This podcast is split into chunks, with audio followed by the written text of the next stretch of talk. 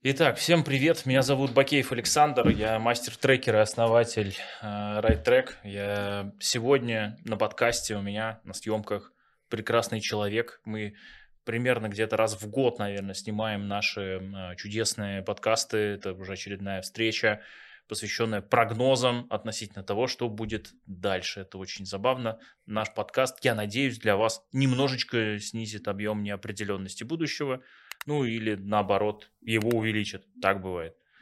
А, мы уже в который раз это делаем. А, у меня в гостях, да, на подкасте, естественно, Денис Новгородов. А, он прекрасный консультант, к нему можно обращаться как консультант. Он прекрасный операционный директор Российская кинологическая федерация. Российская кинологическая федерация. организация. Это общественная организация, некоммерческая, никаких денег буквально совершенно не зарабатывает. А, да, ну, не, да, понятно же, ну зачем, к чему. Деньги-то уже Занимаемся заработали. собаками, кинология. Это мой любимый проект на сегодняшний день. Люблю собак. Вот с того момента, как ты у меня был дома и не видел, у меня появилась вторая собака. Моя мечта – маленькая такса. Зовут его Артур. Я считаю, это прекрасный разгон для начала. Да, ну вот поэтому приезжай посмотреть, приглашай с женой. Огонь, мы обязательно заглянем. Слушай, а, в прошлые разы у нас э, на, э, в наших прогнозах были, как бы, как это сказать, были более точные предположения, которые вот э, свершились, да, были менее точные. Давай начнем с провалов, где мы не угадали. Слушай, давай так. Я когда ехал сюда, думаю, надо пересмотреть, чего мы говорили в самом первом подкасте, потому что у нас третий.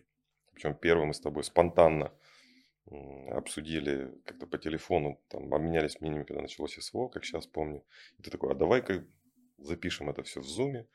И мы прямо в Зуме, не особо там да. долго собираясь, э, там у нас Ксюша была в качестве типа, как я не помню, интервьюера особого какого-то. Модератора. Модератора, вот, модератора. И мы там что-то так особо не готовились. И, в принципе, продолжим традицию, особо не готовились. Вот что на душе лежит, что мы с тобой знаем, умеем, то и расскажем. Вот, но я все равно пересмотрел, думаю, так, надо хоть посмотреть, потому что мне периодически кто-то говорит, а я вот там видел на ютубе там и так далее. Я не думал, что это кто-то смотрит нас с тобой. Вот, ну, кто-то смотрит, поэтому... И у меня есть даже один комментарий под видео, когда будет следующее видео. Я прям ехал, написал, типа, будет. Вот, вот это следующее видео, уже третье по счету. И я посмотрел и выписал, на самом деле, о чем мы там говорили. Вот, и, и куда не попали, на самом деле. И м- не попадание на самом... То есть мы говорили о разных вещах, на самом деле, там достаточно много. Куда Россия там будет двигаться. Мы говорили о том, что будет идти все история в сторону суверенизации. Ну, как бы более чем ярко, я отдельно скажу, как это проявляется, на мой взгляд. Ты поделишься, мне интересно, мне не твое послушать. Вот, там, о том, что там льготные всякие программы, сейчас вагоны, мало телега, несмотря на высокий курс ЦБ, и все такие стонут, экономика, высокий курс ЦБ, как бы тоже не, хочется, не сильно хочется идти там а, в то, чтобы рассказывать о финансовых инструментах регулирования инфляции, там, и на что влияет ЦБ, за что отвечает Минфин, там, за счет Минпром. Ну, то есть, как бы, не будем про это, но в целом это как страна с наибольшим количеством санкций, как бы мы вполне себе достойно себе живем и, и цветем и пахнем. Но, знаешь, в чем, Саня, с тобой не попали? Это, э, ты, ты как-то высказал, я как бы не касался темы ага. о том, что говоришь, ну, скорее всего, будет идти в сторону регулирования крипты, потому что я как бы э, да. в сторону регулирования крипты я как бы э, раздумывал, потому что крипта это такое, и я ничего не ответил на этот пассаж, потому что не знал, что ответить на самом mm-hmm. деле. Ну, то есть я как бы, если да. в чем-то не разбираюсь, я лучше молчу. Вот. Э, но э, случилось интересное. На сегодняшний день, у нас, по-моему, уже с августа 2023 года, вполне себе в обороте цифровой рубль. Ну, то есть, да. это круче, чем крипта, э, по моему мнению. Потому что, такое криптовалюты? То есть, криптовалюты – это какие-то некие там коины, которые может выпустить. В принципе, вот мы с тобой, если соберемся и выпустим какой-нибудь Саша и Денис коин, и объявим, что да. это круто, да. и пропиарим это все, туда же кто-то это купит, мы с тобой заработаем, остальные, наверное, нет. Ну, вот. Схема ну, чуть сложнее, но в целом да. Ну, я условно говоря. А вот э, как бы цифровой рубль это немножко другое. То есть это не крипто рубль, это цифровой именно рубль. Потому что ну, в чем отличие от обычного рубля? А ни в чем. Вот. Третья форма денег. Да, то есть это просто есть наличные, безналичные, цифровые. То есть он точно так же обеспечен золотом, гарантиями государства и все такое прочее. Но В чем мы с тобой прям вот классно попали, да, то есть а, а, а, вот, вот прям в этой тематике монетарной политики она очень важна. Mm-hmm. Ну, как бы вот я хотел бы, наверное, по этому поводу поговорить, эту тему развернуть. Почему? Потому что, извините, ну, то есть цифровой рубль, он подразумевает, ну, скажем так, иные формы инструментов, э, взаиморасчетов, в общем да. между гражданами. Сто процентов. То есть можно в телефончике взять какое-нибудь приложение, тебе не нужно прям банк отдельный, транзакции по Свифту, да, по да. НСП, по Union Pay, по каким-то там системам и всему остальному. То есть все сильно проще. То есть есть Центробанк, у него есть какие-то сервера центральные, потому что здесь ну, нам не нужна распределенная сеть и так далее. И в целом вполне себе достаточно, если Центробанк будет это все контролировать. Плюс еще как бы отслеживаются все цепочки. То есть тут убили там 33 э, зайцев сразу. Ну, то есть как бы э, понятно, что я думаю в ближайшее время все тендеры рано или поздно они будут исключительно в цифровом рубле. Ну, потому что будет сильно понятно, а куда же деньги с какого тендера идут.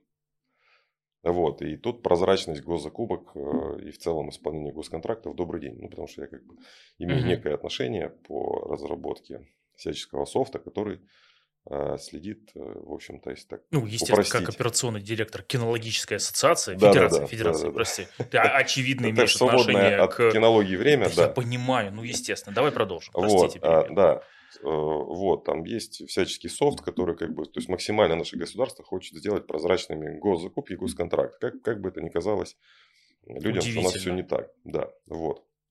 И, соответственно, это огромный шаг. Я вообще не предполагал. То есть шли разговоры о том, что ну, что-то такое будет и так далее и тому подобное. Но я думал, что ну, нам не дадут. И вот благодаря тому, что вот курсу вот этому на суверенизацию в целом достаточно лихо и быстро приняли какие-то законы, угу. необходимо создали инструменты и базу. Здравствуйте, финтех, и кто кричал о том, что наша IT умерла, там все такое прочее.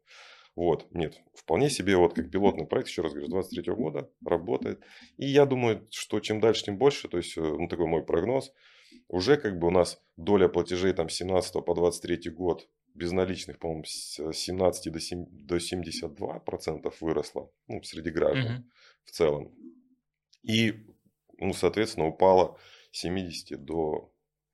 Доля наличных. Да, доля наличных. То есть, такая тенденция. Ну, лет еще через 5 Э, там цифра будет неприлично сильная. И, соответственно, ну, что такое еще цифровой рубль? То есть это прозрачность ваших трат. Опять же, добро пожаловать анонимность, о которой все говорили. То есть как это все работает, о том, что у нас граждане как бы все, все опасаются того, что за ними кто-то будет следить, следить. Уже за всеми за вами проследили. Вот это осталась маленькая цепочка вот этого всего в целом. И все. Это как бы э, такой, э, собственно говоря, один момент по поводу криптовалют. Потому что как средство платежа, потому что сейчас вот э, транзакции между различными странами и регионами, ну это там балансы валют, угу. такая больная тема, в общем-то, для России, собственно говоря. Но, тем не менее, еще раз говорю, несмотря на все, то есть у нас как бы вот в этом году планируется рост экономики в целом. Да, и как мы с тобой говорили о том, что, ребят, все будет хорошо, мы закончили вот на этом. Да. И в целом, вот если мы говорим о том, что первый подкаст у нас был прям в марте 22 года, да, вот сейчас да, 24 Через две или три недели после Да, да, да, да, да. То есть мы закончили, что все будет хорошо, я считаю, все более чем хорошо в России. Да, есть какие-то перекосы всяческие, ну, типа яйца подорожали. Вообще отдельная история, как бы с яйцами. Ну, хочешь, я скажу про яйца? Просто потому что меня задолбали этим вопросом. Яйца. Ну, Давай, жги. Я просто вообще в эту тему не смотрел. Я смотрел статистику по военным конфликтам за последние пять веков. Мне много чего есть рассказать на эту тему. Вот. Ну, я по приземленным лучше темам пройдусь. Вот как и там, видишь, наш, смотрю нашего президента, он там яйца у вас там как в порядке с яйцами. И все. И почему-то вот народ интересовала тема с яйцами. То есть, во-первых, давайте возникнем почему. Потому что мы с тобой говорили о том, что против России не просто война ведется, там целый, целый, да, да, да. Там, целый блок Э, через посредством там, прокси своего Украины воюет с Россией, по сути, да, вернее, ведет специальную военную операцию, у нас войны нет, вот, извините.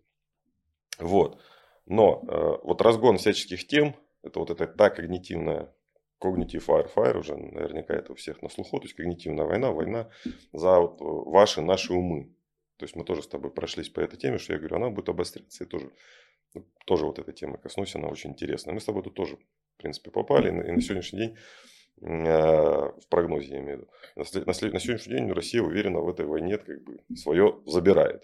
Вот. Тоже я говорил, что у нас, блин, слабенько но думаю, как бы без этого ничего не обойдется. И в целом здесь мы тоже с тобой э, очень Да. хорошо, скажем так, посмотрели. Вот это все вот есть реальные штуки, которые, на которых можно прям сакцентировать внимание, что в целом, вот, пожалуйста. Ну, кстати, посмотрите первый прогноз, он там от какого-то э, марта, э, очень интересный. Вот. 22-го. Да, там, там YouTube все помнит, интернет все помнит. В целом, э, пожалуйста, можно увидеть все то, о чем мы сейчас говорим. И там все слова записаны. Так вот, яйца. То есть, ну, почему народ так сполошился, взбаламутился, ну, я не понимаю. То есть, грубо говоря, ну, все же знали, что в России, как бы, что России давали делать? Перекачивать сырье на Запад. А даже такой пример, вот эти вот э, втулки для туалетной бумаги, которые растворяются, у нас их же нет в России. Ну, потому что нам такую технологию не давали.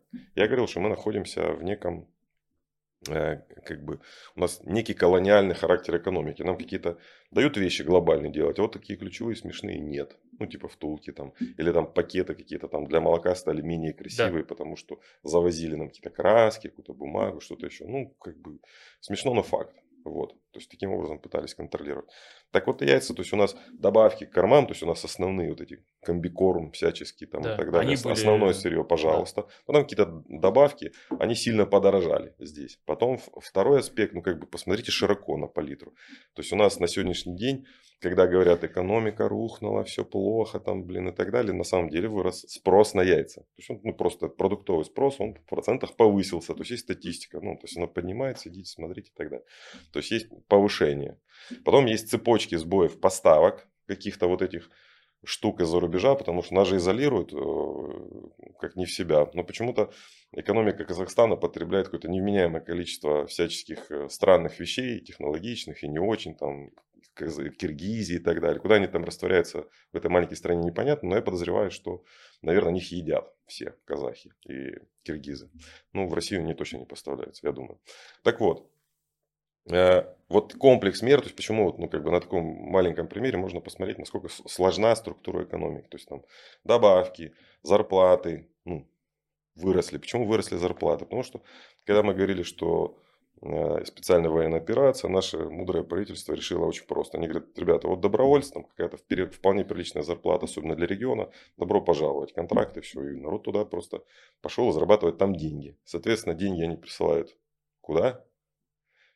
Домой. Деньги домой. Да, и соответственно Более того, мы с да, тобой как... растет э, потребительский, сейчас я договорю, растет потребительский спрос в целом на продукты в тех регионах, где он раньше даже и не рос.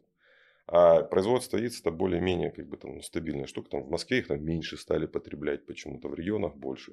И вот этот несбалансированный спрос плюс повышенное количество каких-то денег у населения породило цену на яйца. Слава богу, о чем это говорит? О том, что у нас рыночная экономика, слава богу, ну, наш рыночек есть, порешал. Есть кусок, да, рыночной экономики, который отлично справляется с такими вопросами. это Вот, то правда. есть это такой балансир. И вот на таком примере смешном яиц можно посмотреть, то есть, ну, что, ну, нельзя вот так в лобовую смотреть, яйца подорожали. Но вот когда мы говорим вот об этом cognitive fire, то есть вот э, о наших умах, то есть когда со всех сторон типа, ну все, экономика же пропала, яйца подорожали.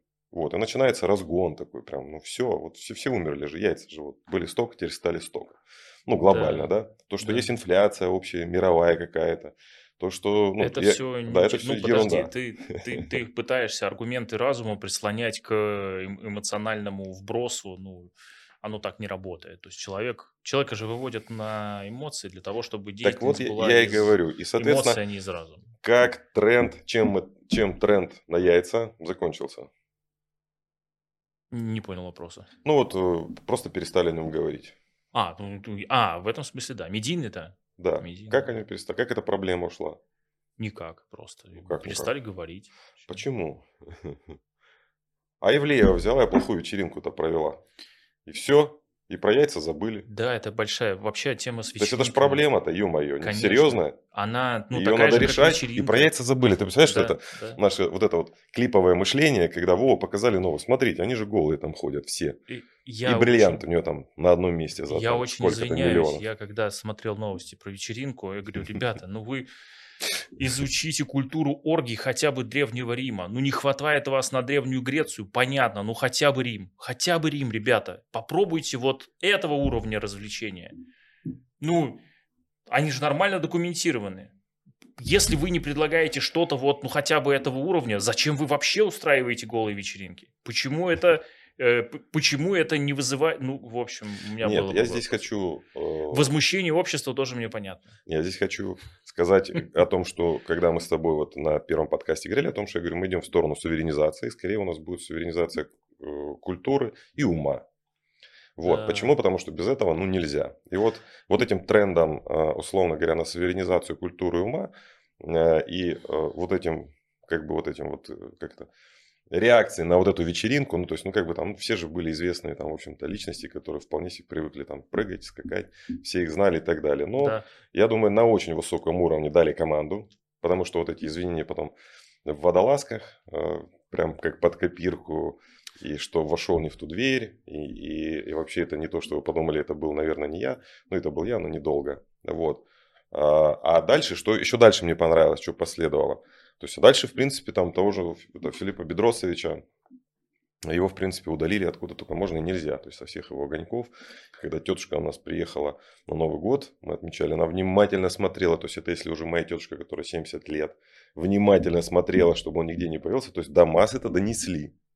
Вот Да, такой, такой да. посыл. И там и Евлееву, там, и всех там, ну, кто был, я не очень следил как бы за всем этим. Но сам м, посыл, который вот Вот Есть такая штука. приехал, То вот процесс, о котором ты говоришь, называется вырабатывание новой культурной нормы. совершенно верно. И у него есть не только вот эта публичная, заметная хорошо снаружи, массовая аудитория сторона. Есть и вторая сторона, гораздо менее заметная, но не менее любопытная. Проведено какое-то рекордное количество а, симпозиумов, встреч, семинаров, посвященных двум темам. Первое – это тема «Русский миф, русский дух, русская идея».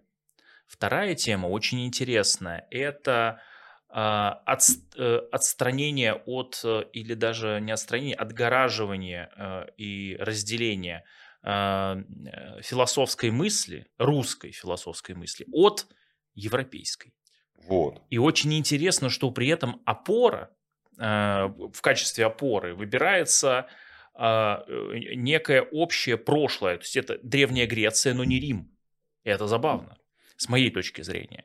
И мне кажется, что в ближайшее вот время мы вот это к вопросу суверенизации а, мы будем все активнее э, развивать вот это э, направление, отталкиваясь от общих, э, от общих корней с э, как бы идеологией и э, с мыслью, которая была в русском, так сказать, э, в русской традиции. Нет, ну ты уже как бы чуть вперед говоришь, а я сейчас хочу пройтись вот по тому, о чем мы говорили еще два года назад, по сути, да, потому что Давай. третий Да, год. да, да. Вот, и мы говорили с тобой о том, что будет тренд на суверенизацию. И Да. мы говорили с тобой, причем, ну, как бы я рассказал, что где-то мы с тобой, ну, там, не, не то, что не соглашались, то есть, ну, где-то ты больше знаешь, где-то я там свое какое-то мнение вижу, имею и так далее. Нормально, вот. Но где-то мы прям конкретно сходились. Вот то, о чем мы говорили, что вот он все равно, если это не сделать, то ничего не будет хорошего. Да. Вот, а мы видим, что это сделали, и я считаю, это очень хороший знак, и это хорошее будущее впереди, потому что изначально у нас все с головы-то начинается, а Мгм. вот этими всеми западными условно нарративами в целом э, ну, контролировали эту повесточку, по сути говоря, да, там, там о том, что вот эта вся ЛГБТК, там история хороша, о том, что голыми скакать тоже хорошо. Прикол в том, Я что ее щас- даже на русский язык не перевели. Да и хрен с ним. Э, Не успели. Ну, Да, то есть я абсолютно не, против никаких там оргий, то есть, пожалуйста, там занимайтесь, друзья, как бы это нормально, но э, не надо это транслировать вот, э, вот, вот когда идет там специальная военная операция, когда, ну, понятно, да? Вот, то есть есть как бы какие-то определенные Правила приличия. да, правила приличия. И когда вот э, нету вот этой внутренней цензуры, то есть она должна быть, да, э, то как бы людям четко показали. И дальше пошли отмены, э, самое м, ну, интересное в этом всем.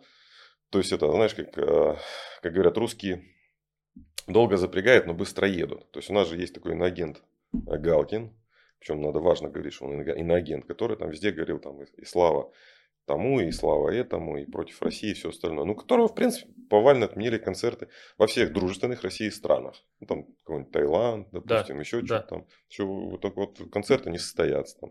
Ну и прочие артисты. То есть там, опять же, инагент Моргенштерн, который в Дубае вполне себе неплохо чувствовал, но потом ну, правительство Дубая сказало, уважаемые, два дня на сборы и до свидания. Он сейчас где-то там в полях Казахстана что-то осваивает. Э, Ну, и так далее. Картошку? Ну, Я не знаю, Я просто не, не я... слежу, просто я посмотрел, что происходит э, вот так быстренько фоном. И, соответственно, тенденции можно уловить глобально, да, то есть у нас Мгм. здесь, в общем-то, э, вот это все. Причем, как опять-таки, я не ратую за такой ура-патриотизм, потому что я патриот своей родины, я люблю Россию, я считаю, что мы самые офигенные, мы должны победить, и мы победим.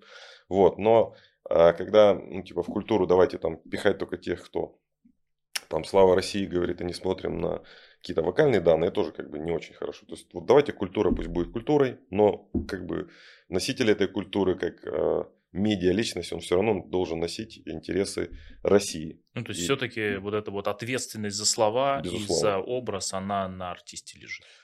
Да.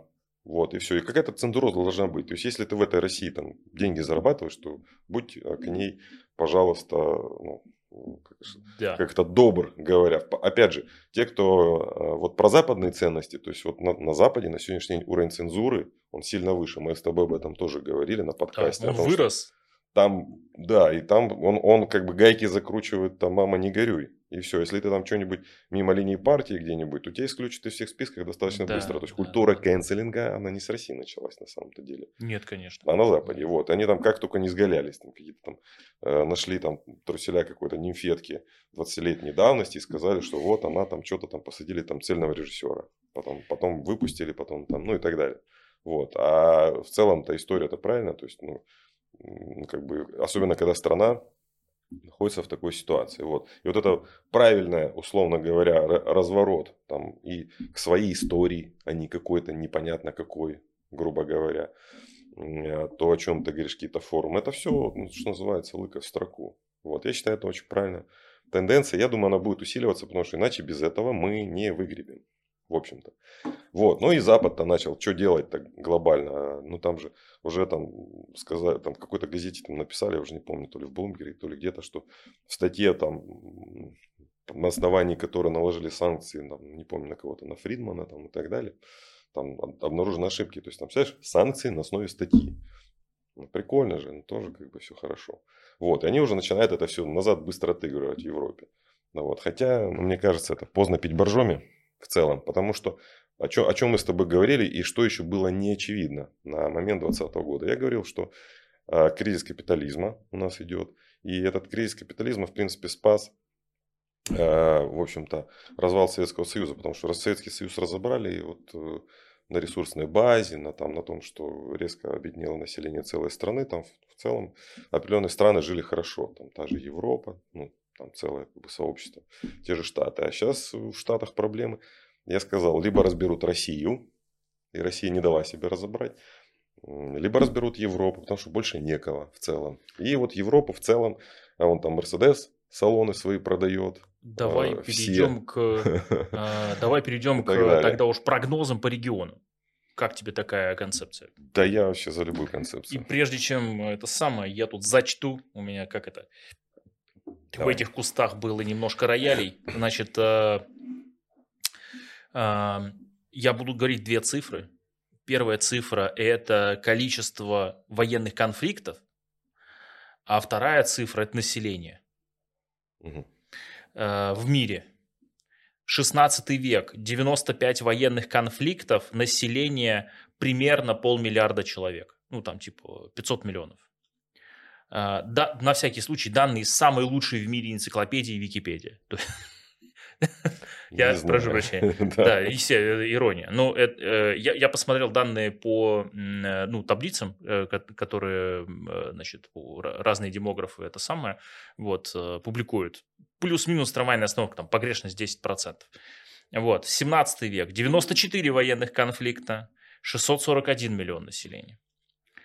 18 век, 72 военных конфликта, вроде на убыль идет, да? 890 миллионов, ну, уже, уже близко к Ерду. Э, 19 век, 154 военных конфликта, примерно миллиард шестьсот миллионов населения. 19 век. 20 век, 140 военных конфликтов, 6 миллиардов человек. В конце, ну, ну, на конец века. И, соответственно, 21 век, за первые 20 лет 21 века 71 военный конфликт на данный момент. То есть мы идем э, с опережением. по График, отношению да? к да, динамике предыдущих да. двух э, веков.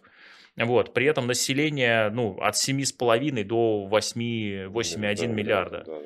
Вот. То есть я к тому, что похоже, похоже, заниматься надо ВПК, биотехом. Э, и э, если вы хотите сделать какую-то классную карьеру для себя и ваших э, да, там, детей, наследников, вот, можно, в принципе, вот военную карьеру делать, можно заниматься биотехнологиями, можно заниматься искусственным интеллектом в военных целях, опять-таки. Похоже, там будут денежки.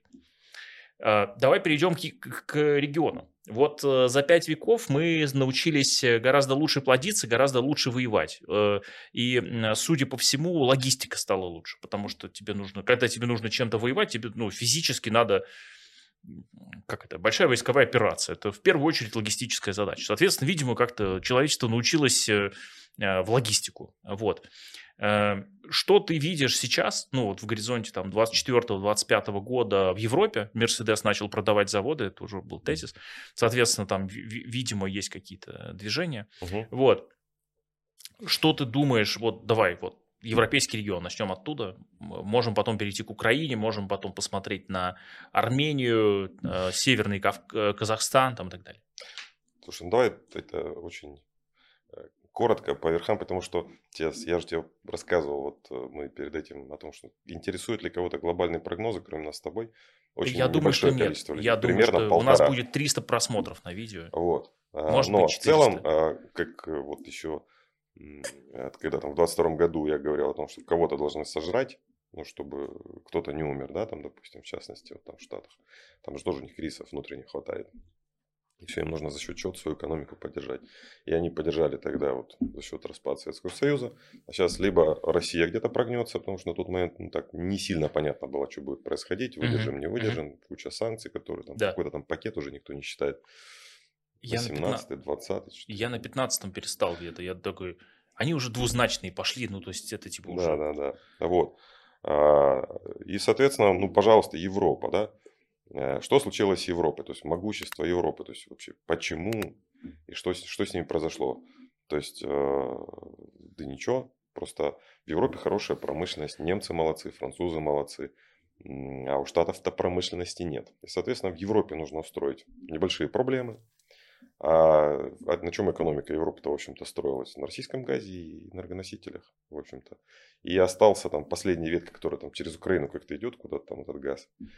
И э, несмотря ни на что тоже отдельно расскажу. То есть вообще по геополитике тоже интересная история, потому что народ не понимает. То есть, потому что люди привыкли в 20 веке жить о том, что есть вот условно плохие на Западе, да. условно хорошие на Востоке. Да. Это мы так видим. А на Западе там условно плохие, это вот мы, там да. Восточный блок, там Советский Союз, они типа условно хорошие. Так вот сейчас уже так не будет. Вот, то есть я буквально недавно там целую лекцию на эту тему читал, объяснял гражданам, как смотреть на политическую ситуацию.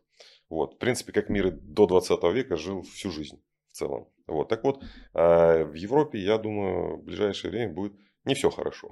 И мы с тобой говорили о том, что там, а, кризис мигрантов, которых туда усиленно пихают там из, а, из Африки, западной и центральной, они там все потоком куда-то идут, идут, и всякие разбомбленные, в том числе сектор газа и все остальное, они uh-huh. тоже куда-то там uh-huh. должны приехать, где-нибудь там получше жить. Я думаю, что все-таки не доедут до Европы. Вот, потому что там власти популисты такие вполне себе находятся, там, которые ну, сами себе как-то э, наступили на причинные места, кричат, плачут, но продолжают на них стоять. Вот, и, э, собственно говоря, газа нету, а дешевые энергоносители, вот эти 2% экономики, ничего не значащие в мировой России, да. которая Россия там ВВП там со своими двумя процентами, все говорят, да это ерунда.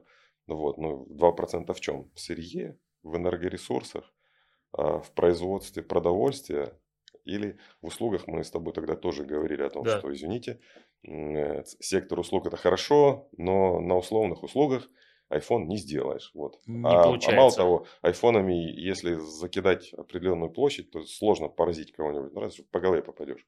А если какими-нибудь там фабами, там, 1500-500 покидать, то тоже извините. Вот. А Э, ВПК, которые производят определенное количество тяжелого вооружения, Россия на сегодняшний день совокупно производит, по-моему, больше, чем, я не, так, не помню цифры в целом, да, российский ВПК там подраскачался, потому что заводы в три смены работают, то, о чем ты говоришь, что идите, друзья, в ВПК, вот, и нужно смотреть на тенденции. Так вот, Э, в Европе, я думаю, будет не очень хорошо. И не хочу, конечно, об этом думать, и надеюсь, этого не произойдет. Но если посмотреть, я же люблю, знаешь, как вот, как я говорю, в бизнесе посмотрите, чтобы понять, что будет у вас лет, 5 лет вперед, там планчик построить, посмотрите, что было 5 лет назад. Ну, вот. Так вот, если посмотреть на предыдущее столетие, там, 20 на 19 век и 18 в 18 19 и в 20 веках э, Россия периодически доходила до Парижа. Ну так, то казаки там, то Наполеон, то еще кто-нибудь, то гусары какие-нибудь, то советские войска куда-то дойдут. А, и в целом, э, опять же, это твоя была фраза на подкасте о том, что Россия периодически расширяется, потом кто-то там да. что-то там. Вот. И сейчас такой какой-то стадия какого-то расширения. И судя по тому, что ВПК наш, в общем-то, как-то бодренько встал и в три смены там все это делает, вот, не хочу ни о чем думать, но вполне себе... Помнишь, ты да. сказал такую фразу, я ее прям запомнил. Где взять квалифицированные кадры? Совершенно верно, есть такое. 5 миллионов человек из Украины переехало в Россию за два года. Э, это неофициальные данные. Еще интересные неофициальные данные про кадры. Вот. Э, и это миграция э, квалифицированного персонала из Европы. Потому что когда кончается промышленность, а вот. то инженерам надо куда-то деваться. Совершенно, Есть нюанс. Да. Я подозреваю, мой дурацкий прогноз, абсолютно ни на чем, абсолютно не основанный, что эти замечательные люди поедут работать к нам. Ну, часть из них точно, вот я к этому и подводил. Потому что, когда закрывается производство, остается квалифицированный плюс-минус персонал. И у меня есть аргумент, почему. Вот, сейчас почему. И, соответственно, идут э, ну, такие многослойные-многослойные процессы, то сейчас нету линейных процессов. То есть слишком э, сложная вот разыгрывается партия, и, к сожалению, Россия в ней ведет не ведущую роль. То есть мы как бы пытаемся после длительного периода какого-то забвения хотя бы ну, проехаться в фарватере где-то там, где можно. Остаться при своих, как минимум. Да, да, да, потому что ну, там как бы есть, есть Китай, как бы есть Америка, и мы где-то вот рядышком, в общем-то, болтаемся, к сожалению, не ведущая роль. Вот. Но э, в Европе, я думаю, что будет, и мы с тобой тоже об этом говорим, что, скорее всего, возможно, произойдет о том, что переток белого населения, именно белого, я концентрирую на этом свое внимание, uh-huh. он вполне возможен и в том числе и в Россию. И об этом говорят там законы, которые приняты, о том, что сейчас гражданство уже как-то там что-то такое читал, совершенно случайно, что можно получить, если там какой-то ребенок, какой-нибудь родственник, еще чего-то там где-то как-то родился. Ну, то есть найти хоть какую-нибудь взаимосвязь в ускоренном режиме, вы получите гражданство. Только приходите приезжать. Вот я думаю, что или там в Советском Союзе, или там родственники, а если кто-то тут живет, а если там пожил и так далее и тому подобное. То есть вот направлено как раз mm-hmm. вот на вот эту да. историю, когда рабочим-то куда-то ехать надо, и немалое количество населения уехало из бывшего Казахстана, из Казахстана, там бывшие немцы, которые там обрусели, жили, вернулись, то сейчас я думаю, вполне себе обратный процесс, потому что рабочих рук не хватает, то есть дефицит трудовых кадров. Вот. И где? Везде. Да. А, вообще. Да. И, соответственно, когда нам говорят о том, что у нас вот так в экономике все плохо, но людей не хватает, которые трудятся. Да, да, да. У нас все, все две беды. Вот, две беды. Первая беда это то, что у нас э, нет безработицы практически, ну, то есть там Ноль. единицы процентов, да. А вторая беда это, значит, то, то, то, что очень устают люди на заводах, понимаешь? Ну, прям что-то как-то работал, устал. Вот э, есть, вот. И третья беда, экономика захлебывается. Все время мы, э, значит, к краху движемся, особенно если слушать и смотреть, и читать э, прогрессивных экономистов. Вот. Не знаю почему. Не знаю, почему они не считают э, экономику в э, натуральных метриках. Это очень интересно. Когда ну, начинаешь нам считать мет, экономику... метрики нам дали же там вот откуда-то, где... Нет, я считать, понимаю. Да. Просто когда начинаешь сравнивать э, натуральных, в натуральных показателях экономики, возникает острое желание, вот, а можно нам в, в страну миллионов 300-400 человек в ближайшие там 10-15 лет, вот, будет лучше жить нам. Э, вот мы очень, э, я подозреваю, что, ну вот последние, если смотреть э, новости, тоже интересные, недавно пришли, про, значит, государственную собственность Российской империи и Советского Союза, которую необходимо начать разыскивать и предъявлять да, да, права на владение. Да, вот, да. это очень интересно. Мне очень это нравится. Э, с точки зрения э, Помнишь, э, была прекрасная концепция о том, что друзьям все, врагам закон. Вот это ж она. Отлично. Да, да, да. Это ж э, прекрасно. Международное право, права владения России признала себя правоприемницей Советского Союза, выплачивала долги, вот это все, там госдолг был гигантский, все. А теперь вот заявляем права на наше, так сказать, э, какое-то имущество наших предков. Неплохо бы, так сказать, э, да, спасибо, мы там, как бы, мы, мы бы забрали. Вот, это очень интересно. Ну, смотри, тут вопрос в чем. Если по, по Европе, как бы, ну, мой прогноз о том, что лучше там в ближайшее время не будет. Я думаю, там будет какой-то отток населения. Еще раз говорю, там Германия недавно кто-то, какой-то из их канцлеров, что-то там уже начал поговаривать о том, что хорошо бы вообще выйти-то из ЕС, потому что у нас локомотивов-то ЕС всего было два, там Германия и Франция, в основном Германия.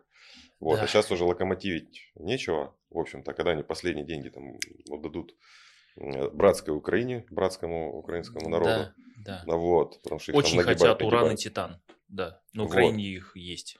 Со- соответственно, ну, я думаю, что сейчас будет череда смена, в общем-то, правительств, потому что народ-то, в общем-то, несчастлив особо от этого, когда там куча мигрантов, которые не работают, и разных там, причем украинские, не украинские, есть там арабы всяческие, африканцы и прочие ребята.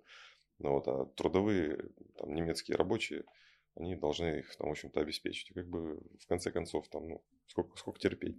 Вот. Э, и, соответственно, вот такие заявки, они очень близко вот к заявкам, которые сделал, ну, не можем мы не сказать об Украине, потому что братская нам страна, э, тем более там специальная военная операция, которая вполне себе успешно проходит. А, и, кстати, я в канале выложил еще вот как, только это, до, до, до того, как, по-моему, началось, или прям сразу, о том, как линия раздела будет проходить до Украины. Вот, прям можно почитать, оно там прям с картой, есть все. Где-то там они все, ребята, и остановились, в общем-то, в целом. Но вот линия Днепра, ну, единственное, вот еще там Харьков, ну, там, как, как Харьков будет переходить, отдельная история. Так вот, сейчас, я думаю, вот заявка на госимущество и заявка вот этого Зеленского о том, что он решил объявить, что все украинцы могут, даже находящиеся за рубежом, приобрести э, гражданство Украины, это далеко идущая эта цель, в общем-то, достаточно прозрачная, потому что количество украинцев, ну, который там официально зарегистрированы, сокращается. И, соответственно, если выборы какие-то проводить, представляешь, электорат ядерный, который там в Канаде себя объявит и начнет да. голосовать, э, там где там еще в Америке диаспоры, там, ну, по всему да. миру там сейчас будет да. достаточное количество, да, соответственно, придут и проголосуют, то есть будут украинцы, которые там внутри на территории заперты, которые должны там родину защищать, и будут да. те, которым объяснять, а как им руководить, в общем, то есть как им там что там делать, э, те, которые живут, ну там политику определять, вот такой колониальный характер. И, соответственно, все идет к чему? К тому, что, скорее всего, торги за раздел, в общем-то, Украины, потому что там как бы вопрос военным путем никто не хочет там сильно его дальше-то решать, потому что ну, я, мы уже с тобой на том подкасте говорили, что сами спасить территории-то особо не нужны, нужны люди в общем-то. Да? Территории-то достаточно. Потому что ты возьми территории, там это что такое территория? Вот там Донбасс, там же стройки, сколько денег туда надо, там как э, СВО только началось, то у нас там снег ну, перестали чистить. Я спрашиваю там наши службы, которые там убирают, я говорю, где, чего, техника, я говорю, все, отправили в новые регионы. В общем-то, там это все восстанавливает. На примере Крыма хорошо видно. То есть, что такое вложение в инфраструктуру, то есть, это миллиарды денег и все такое прочее. Соответственно, социальные программы, там, людей там, и так далее. То есть, гораздо проще их сюда, вот тут же не хватает в метрополию, грубо говоря. То есть Россия приобретает такой статус некий метрополии, как это было в принципе и всегда. И в целом, если посмотреть по другим регионам, я думаю, что так как все плюс-минус циклично, как мы с тобой вот из истории знаем, ну, да. мы, мы-то с тобой знаем, лучше, Наблюдали. друзья, рекомендую, вот, поизучайте историю, все плюс-минус циклично, все вот как-то оно крутится где-то возле одного и того же. Не повторяется напрямую, к сожалению, или к счастью, да, но где-то рядом, вот, то э, вот эти окраины, я думаю, на каких-то совершенно других условиях, там та же, тот же ну, Казахстан, на экономических условиях, то есть брать и вот всех, э, как это, облагодетельствовать, как это было принято в Российской империи, э, ну, наверное, уже смысла нету. То есть гораздо проще сделать, чтобы было в империи хорошо, и те, кто себя хорошо, в общем-то, зарекомендовал, все, пожалуйста, сюда. Вот как вот там было это при Советском Союзе, в России о том, что у лучших вот с окраин Российской империи раз, они все там приезжали куда-то осваивать Россию матушку. Вот. И все, и не надо там насильно нести добро. Вот. Я не знаю, слышит ли там наше правительство. Я думаю, все вместе оно там умнее нас с тобой вместе взятых. Я очень на это надеюсь. Вот. И, соответственно, вот эти вот заявки на госсобственность ага. и заявки вот этого Зеленского, это вот такая уже, уже такая большая игра в геополитику в долгую. Вот. Потому что там дадут понимать о том, что в любой момент вы получите минус замедленного действия. Потому что даже если все захватите, все территории, а у нас там, у нас Украина переедет, это будет такое сетицентричное государство, ну, глобальное. Сетевое. Э, ну, сетевое, да, наверное. Вот, который там сможет голосовать, что-то принимать там это правительство в изгнании. Вот, потому что понятно, что уже воевать нечем. В Штатах, ну, у них переключение на внутреннюю повестку, потому что выборы там, соответственно, борьба О, про Штаты, слушай, тут это Все вообще... такое прочее. Я видел шикарные прогнозы, мне mm-hmm. стало интересно в 2022 году. Мне стало интересно, какова вероятность э, гражданской войны в Соединенных Штатах в горизонте пяти лет. А, ну, у них же, как нам объясняют э, коллеги, э, мощные гуманитарные науки, мощные социологи и все такое. И вот на момент 2022 года а, вероятность гражданской войны была в пределах 10%. Ну, то есть по самым сумасшедшим прогнозам самых там отъявленных этих самых, она вот ну, не больше, там, вероятность не больше 10%, что один из 10, короче, говорит, что да, ну, в принципе, это страшный сценарий, это почти невероятно, но возможно.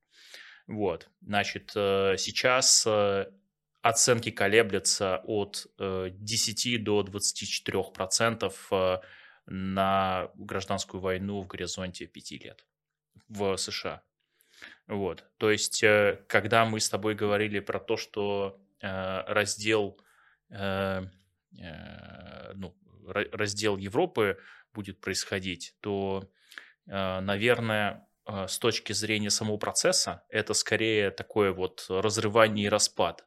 И судя по как бы вариациям, вообще отдельные штаты в США тоже к этому как бы начинают тяготеть. Отдельные государства, входящие, так сказать, в союз. И это другая сторона света, которая, по идее, должна была быть тихой гаванью для большого капитала из э, Европы. Но, судя по тому, что происходит, похоже, тихой гаванью будет, э, будет Азия. Ну, исходя из вот э, тех вещей, которые я слышал. А самое тяжелое, что может произойти, в горизонте там 24-25 года с точки зрения мировой экономики самое, одно из самых страшных событий э, это э, война на Тайване. Да, это, ну, подожди, это все, вся вот эта прелюдия, это вот за вообще-то история про Тайвань, на самом Если... деле, мы можем поговорить об этом. Я, я просто там вкину пару цифр, mm-hmm. короче, и мы как раз вот к этому, мне кажется, перейти должны, потому что э, есть категории э, продукции электронной, полупроводники, вот это вот все, память, некоторые чипы, некоторые э, модели процессоров, у которых на Тайване делается 90% на весь мир. Совершенно верно, да. TSMC. Если, э, если TSMC останавливается и перестает быть э, собой, там 2, 2 с хреном миллиона человек работает, кстати, просто если вы не в курсе, у них 2 миллиона человек делают процессоры. Вот э, если эта балалайка встает, то примерно по разным оценкам разных сильно сильно разных экономистов, начиная от иранских, заканчивая экономистами из Америки, оценка падения мирового ВВП, то есть мировой экономики, вот, от 15 до 30 процентов. То есть это э, для сравнения, вот 90-е годы в России падение было на 35% ВВП. Ну, в России по сравнению с РСФСР, да? А, вот, поэтому то есть вы можете себе представить, просто это будет на, на весь мир. Понятно, что, конечно, будут регионы, которые там сильнее пострадают, меньше пострадают и так далее. Ну, и, ну по-разному будет. Но, короче, вот такая фигня. Это просто несколько цифр. А, что ты об этом думаешь? Слушай, ну давай так. Вот эта вся история, в общем-то, и с Украиной, и все такое прочее, в общем-то, ну, не хочется сейчас прям в великую конспирологию заходить, в мои наблюдения, да. Э, то есть э, в целом, в целом... Подожди, стой, конспирология – это что-то скрытое. Ты говоришь про свои наблюдения, видимо, не сильно скрытое. Вот, то есть в целом, э, в общем-то, что произошло? То есть произошел страшный сон. Бежинский, ныне покойный, он говорил, что то есть нельзя допустить двух вещей – союза России и Германии.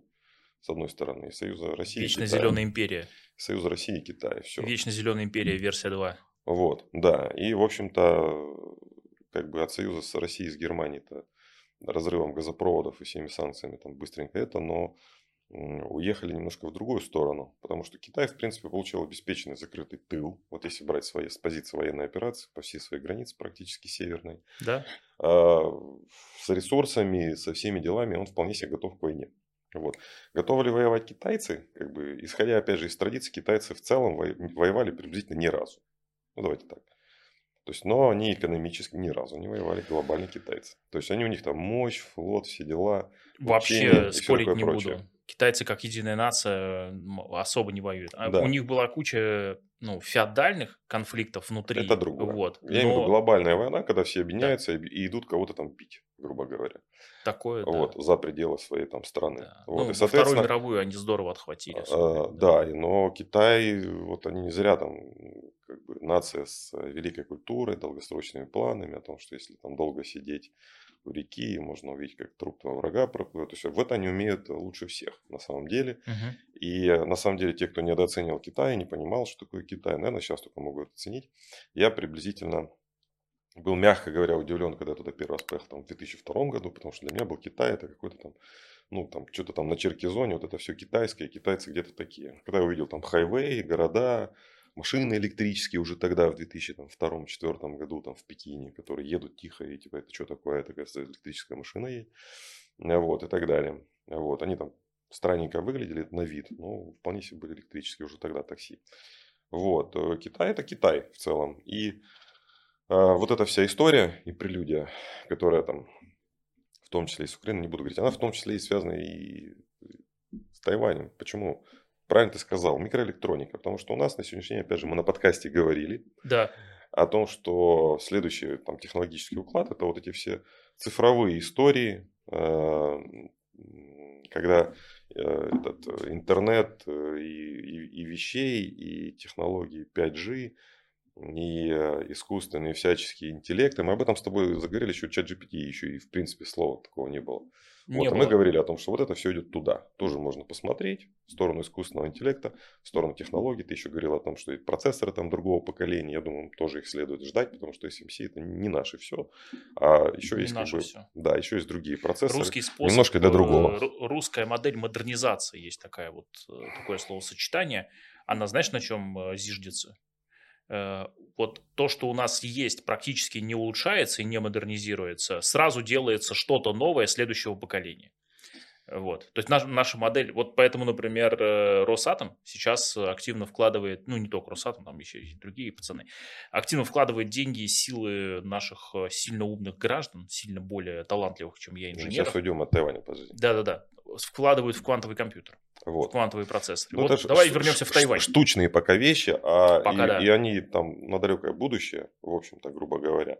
И в определенных-то вещах, на самом деле, в целом, там все наши ГОСы, спецслужбы, они же работают, в общем-то, на отечественной архитектуре. Да, там нанометры там не сильно большие, но вполне себе позволяют работать так, со всеми закрытыми сетями наших госорганов. Они же, ну, если вы, друзья, не знаете, то у нас все государственные учреждения, органы власти, они работают, у них там есть такой внутренний свой интернет, который ничего не имеет общего с тем интернетом, о котором вы знаете. Там сейчас спецсвязь и так далее. Она вот находится в таком закрытом вполне себе контуре, на закрытых системах. Как это? Богатый внутренний мир. Да, богатый внутренний мир, но об этом мало кто знает. И... Почему-то.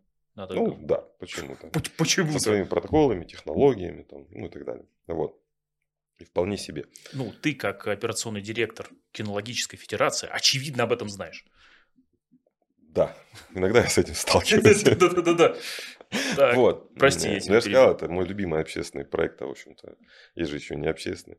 Вот, поэтому э, Тайвань, Тайвань, то есть ты совершенно верно сказал, то есть там количество тех э, процессоров, которые необходимы полупроводников в целом, ну, как бы оно на сегодняшний день уникальное производство.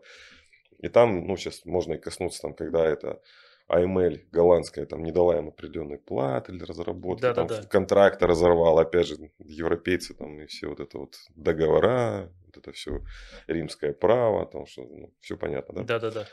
Вот, э, и, соответственно, выиграл там про западный кандидат, и Тайвань сказал, что это все равно наше суверенное дело. И в целом, в целом, что нужно сейчас э, Штаты быстро у себя строят это производство. И задача Штатов э, не допустить, чтобы вот это все досталось да. китайцам. А вот когда они там достроят, то вполне себе возможно там, ну там, не знаю. Можно будет воевать. То что-нибудь с Тайванем там станется. Вот.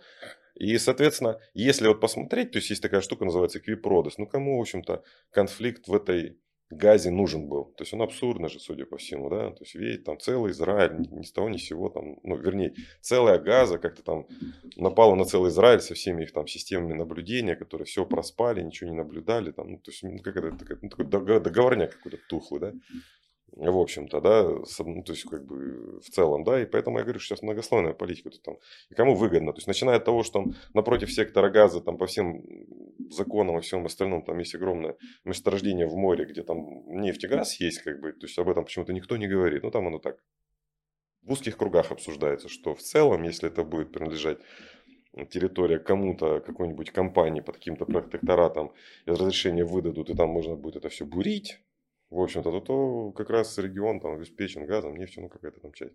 Вполне себе. Это почему-то никто об этом не говорит. То есть, ну, такая банальная вещь, друзья мои, погуглите, поищите. Слушай, я По просто... поводу шельфа с газовыми нефтяными месторождениями. Как это? И конфликт э, Кипра, Северного, Южного, там тоже вопросы с газом-то лежат и, да. и нефтью, которую никто да. не это, запасами нефти. Вот задумайтесь. Потом э, неожиданно, то есть мы с тобой опять обсуждали, какие-то хуситы, ну какие-то, стреляют какими-то ракетами, которые откуда там у них там есть. Они просто в пустыне как... нашли месторождение ракет. Ракет, да. Дронов, Это там, ракет. Все, все они знают. Они по, же... по всем кораблям, которые имеют отношение там, я не знаю, там, ну, условно говоря, к Америке и к Израилю. А, извините, корабли под китайским, российским флагом. Они там просто есть, и они четко сказали, вот вы ездите тут мимо нас по морю, а вам нельзя. И все. Да. А, и опять же, ну, кому-то выгодно, в общем-то подрывает там чьи-то поставки. Но все, что в Европу идет, там это удлиняются все маршруты. Э, Логистика вырастает, э, выросла да. уже на от 70 до 93 процентов. Да, да, да, да. Такое. Вот. И все. Ну, как бы, и поэтому, если смотреть на ситуацию вот так вот многослойно, да, то есть тут с одной стороны тут решают вопросы, там, а кто газ этот там будет добывать, там, вот там, угу. в общем-то. А то, что люди там туда-сюда там домов лишились, ну, бывает. Э, это, это твоя фраза, говорит, что не нужно путать добро, зло и геополитику. Это вот. вредно просто. Потому что в этом случае ты не можешь рассуждать ни о том, ни о другом, ни о третьем. Вот, поэтому вот если смотреть на всю эту ситуацию в таком спектре, то здесь, по сути, идет о чем, о чем речь, в общем-то. То есть в Штатах достаточно большой ну, финансовый кризис, и народ заигрался так, на самом деле, о том, что в целом на сегодняшний день ну, некоторые аналитики дают, э, задают такие вопросы, потому что я не, не отношусь к большим аналитикам, но есть серьезные ребята, которые там изучают это все. Вот, о том, что в целом можно доиграться до того, что кризис западной цивилизации, в общем-то. То есть, если ребята останутся за бортом, то есть, когда Э, там Саудовская Аравия с, с какими-нибудь э, Арабскими Эмиратами начинает дружить, Катар начинает дружить, несмотря на то, что там военная база американская, он там что-то в ОПЕК плюс там голосует там за сокращение нефти, за, то есть, ну и так далее. То есть там многополитика становится, у нас э, политика становится многовекторной. То есть с одной стороны на Катаре военные базы штатовские, с другой стороны он там голосует за сокращение добычи нефти, чтобы цена на нефть выросла. Ну, как бы как так. То есть, и все такие процессы, они будут проходить вот на, на кучу уровней, грубо говоря. То есть, не, не будет такого, вот это все э, красивые и вот, это все, вот эти все за нас, а вот эти все некрасивые, эти не за нас. Вот самый яркий пример – это Турция. Вот. Они где надо за нас, где надо не за нас. Точно так же и Россия, мы об этом говорили на вот на втором подкасте я объяснял ситуацию, как и народ говорил, как это так, мы продолжаем газ на э, Украину отгружать, нефть куда там из Новороссийска а, в Приднестровье, с Приднестровья эта нефть шла прямо ну, в ИСУ. Да очень просто. И я повторюсь по свой тезис, потому что, ребята, ну, там есть какой-то местный олигарх, которому дают зарабатывать. Но за это он должен там в Приднестровье обеспечить определенный порядок и уют. И эта геостратегическая цель гораздо важнее а, того, что там какие-то танки на Украине получат там бензин и керосин. То есть, ну, нельзя вот там в черное и белое играть. То есть, так не бывает. Ну, то есть, вот это где-то ну, в детском Знаешь, саду еще можно, ты хороший, я плохой, там, а уже на уровне геополитики, так уже, вот, вот и все. И э, уже в, в нынешнее время, то есть где-то Китай нам что-то там дает, где-то преследует свои интересы, точно так же и Россия себя ведет, наконец-то себя вот так ведет. Хитрость, знаешь, э, тут в чем? А, удивительная для меня, э, было, когда я начал изучать э, истоки, так сказать, российской политической мысли, да, там, в том числе там 18, 19, 20 век, вот, я обнаружил следующее. В целом, вот это положение, когда отношение государства – это толстый слоеный пирог из огромного количества самых разных вопросов, где-то ситуативные союзы, где-то ситуативная война, оно так было, в общем, всегда. Просто сейчас оно стало заметно, потому что мы живем в обществе, где э, есть интернет, и помимо э, телевидения и радио официальных существует еще и огромное количество других людей, которые, собственно, подсвечивают эти самые процессы. То есть э, то, что раньше было игрой э, скрытой, сейчас становится игрой публичной. И это добавляет некий свой перец, так сказать, свою специю. Тут не соглашусь с Александром. С вами. Я сейчас объясню. ну, в нескольких тезисах. Э, почему? Потому что, во-первых, вот э, ну, там, наше поколение, поколение наших родителей – таких уже взрослых людей. Мы уже с тобой тоже взрослые ребята, уже не молодежь. Ты уже больше 35 лет тебе, да? Мне 38, уже все. Все, ты уже не молодежь, блин, я тоже. Вот. На же возраст молодежи подняли. Да. Вот. Э, так вот, вот я еще раз говорил, весь 20 век там было все понятно. Вот это белые, это красные, это хорошие, это плохие. В целом в этой парадигме-то все и жили. Там все было очень четко и понятно. И вы или за этих, или за этих. Сейчас уже за этих или за этих, ну никак. Потому что есть Э, помнишь, мы говорили, что будет деление на такие зоны, да, да, зонирование да, экономик. Да, То да. есть, когда э, люди будут как-то объединяться по каким-то там условно принципам, когда там ну, те же саудиты с, э, с этими с ОАЭ, они же не сильно это дружили, вы меня извините. Они тут бах, у них там делегации приезжают и так далее. Или когда э, нападение там на газу, а ОАЭ говорит, а мы не осуждаем, как бы. Ну, то есть, то есть мусульманская страна, которая там ну, джихад должна объявить. Ну, то есть, да, сразу. Не буду рассказывать, что такое джихад и так далее. Священная а, война. А, да, никто ничего не объявляет, говорит, ну и сами виноваты, как бы. Ну это как? То есть в целом, в целом у людей как бы, ну, обычных, ну, как бы, которые не особо там геополитика, у них в целом в голове там каша-то происходит. Как это так? Вот вы, они же должны вот прямо осудить и сразу начать стрелять. Они не то, что не стреляют, торгуют, там все вот это, пожалуйста. Это как... э, Понятно. Мне эта ситуация напоминает, простите, перебиваю, претензию э, руководства Армении к руководству России о А, том, да. что не было осуждения действий Азербайджана. Ответ Лаврова меня просто порадовал э, как бы точностью. Они говорят, знаете, если мы как бы начнем сейчас осуждать э, Азербайджан, и, ну, как бы это будет очень странная позиция, потому что, я не точно передаю цитату, а, потому что если отмотать э, конфликт э, к началу, то там как бы каждая сторона совершала удивительные поступки, выдающиеся, поэтому как бы мы тогда должны осуждать всех.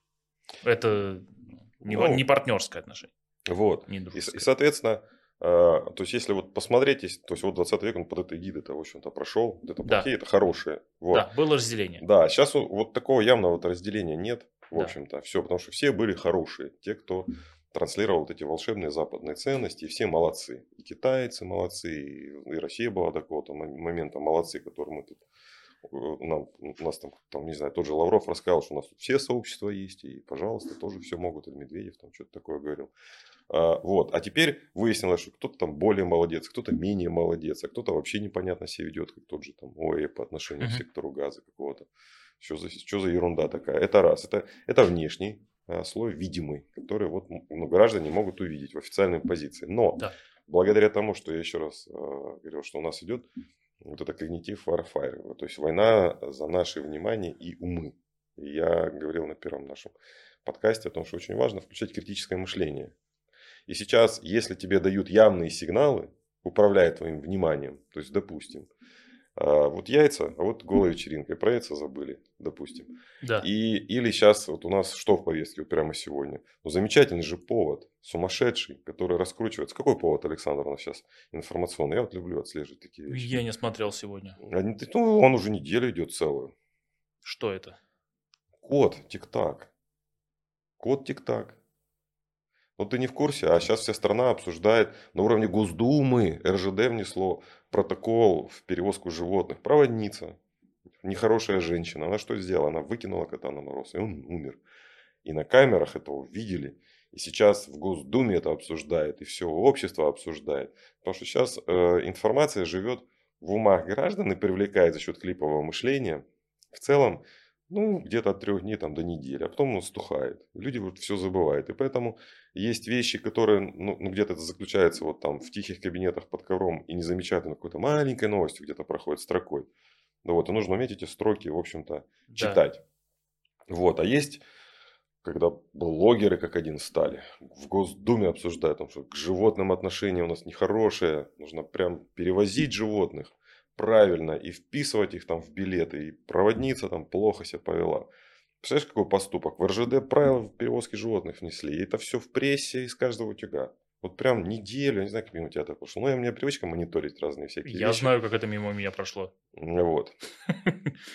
Ну, у меня очень э, жестко настроенные информационные фильтры. Я сильно задаюсь вопросом, с кем конкретно, о чем именно я собираюсь говорить, и самое главное, кого я буду слушать, потому что я-то знаю, оно все влияет. Мозг ничего, так сказать, не может упустить или забыть. Полностью согласен. Вот, не все осознать может, это понятно, но забыть-то ничего. Поэтому я очень жестко фильтрую э, вот это все. Поэтому вот у меня нету как это, а давайте почитаем все каналы в Телеграме, которые пишут по какой-нибудь теме, или там посмотрим какие-нибудь классные мемы. Нет, вообще, ну, я так просто не делаю.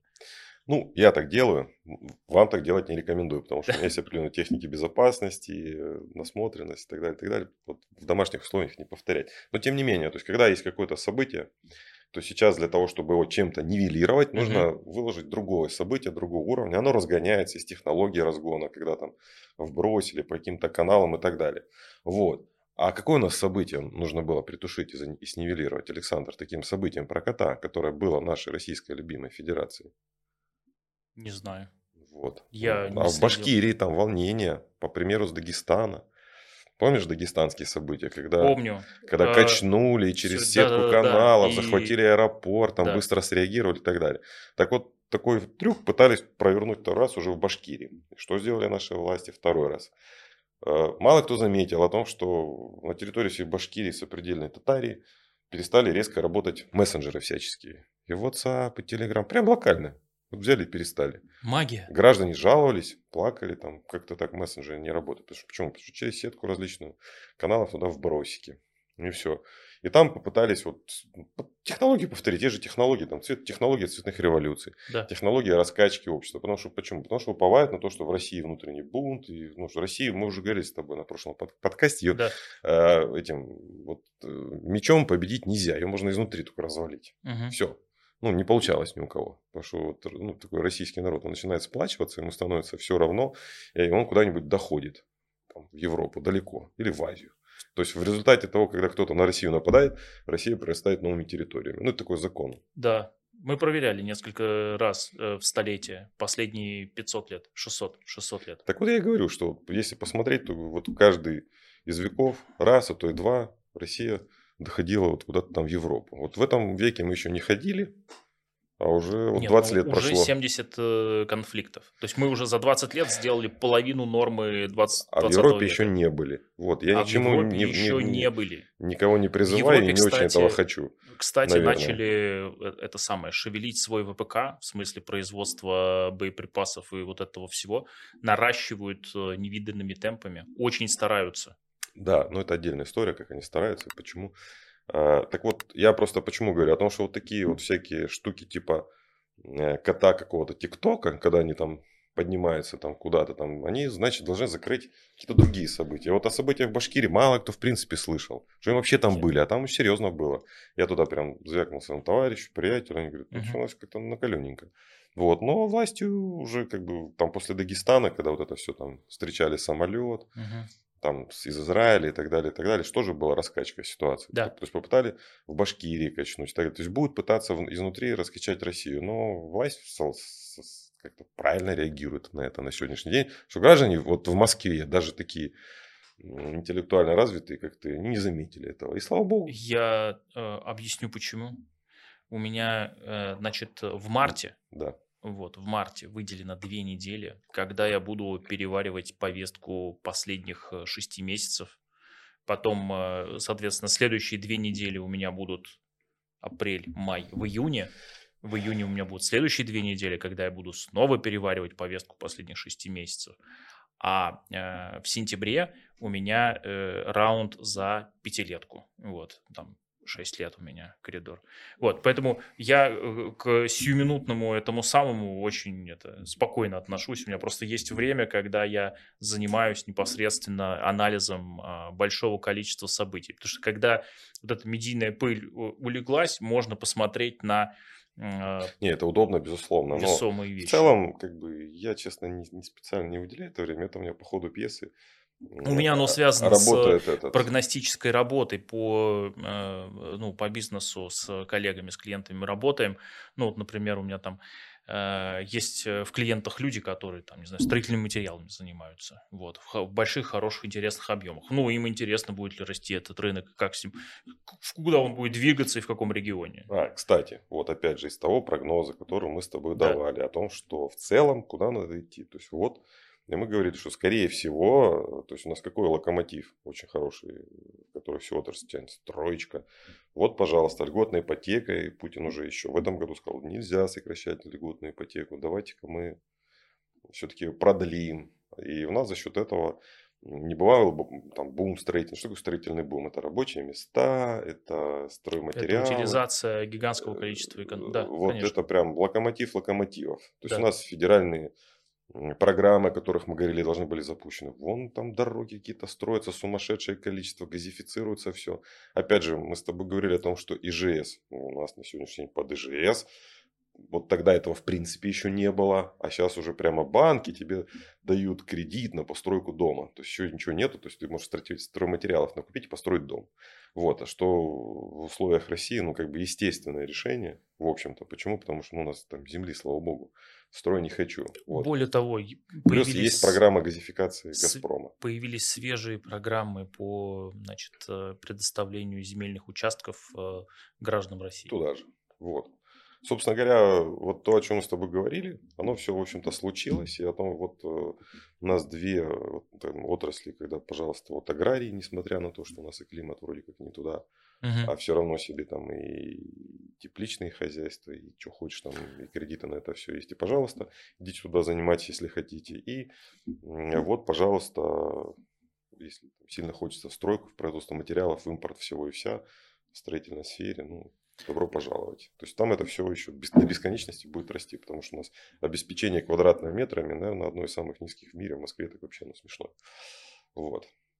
Ну, как-то так. Это если то, что касается бизнеса. А то, что касается прогнозов, мы с тобой до нашего стрима говорили о том, что у меня так не особо я планировал, но получилось. Я же говорил о том, что нет, тогда еще не говорил, что я книгу собираюсь писать. Да. не было там в планах на 22 год, а моей там, практической технологии масштабирования бизнеса и кратного да. роста прибыли. Да? Но она у меня основана на том, что я работал и работаю в основном с крупными достаточно предпринимателями, компаниями uh-huh. и так далее. И вот я решил сам себя проверить, вот а чем живет малый и средний бизнес. Да. Так вот, мы с тобой это обсуждали.